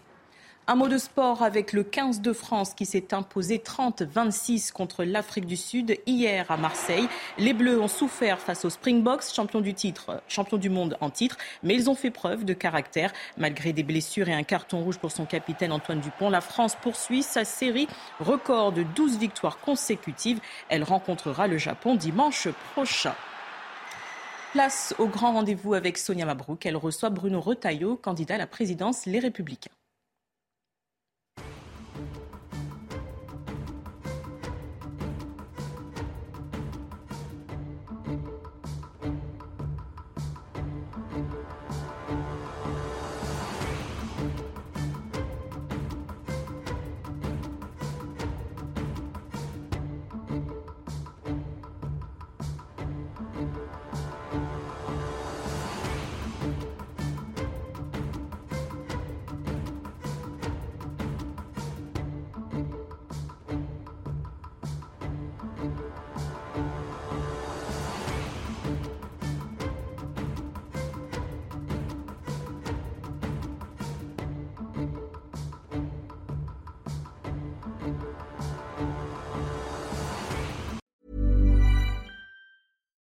When you make decisions for your company, you look for the no brainers. And if you have a lot of mailing to do, stamps.com is the ultimate no brainer. It streamlines your processes to make your business more efficient, which makes you less busy. Mail checks, invoices, legal documents, and everything you need to keep your business running with stamps.com. Seamlessly connect with every major marketplace and shopping cart. Schedule package pickups and see your cheapest and fastest shipping options from different carriers. With rates up to 89% off USPS and UPS rates. And with the Stamps.com mobile app, you can take care of mailing and shipping wherever you are. Make the same no brainer decision as over 1 million other businesses with Stamps.com. Sign up with Code PROGRAM for a four week trial, plus free postage and a free digital scale. No long term commitments or contracts. That's stamps.com. Code program.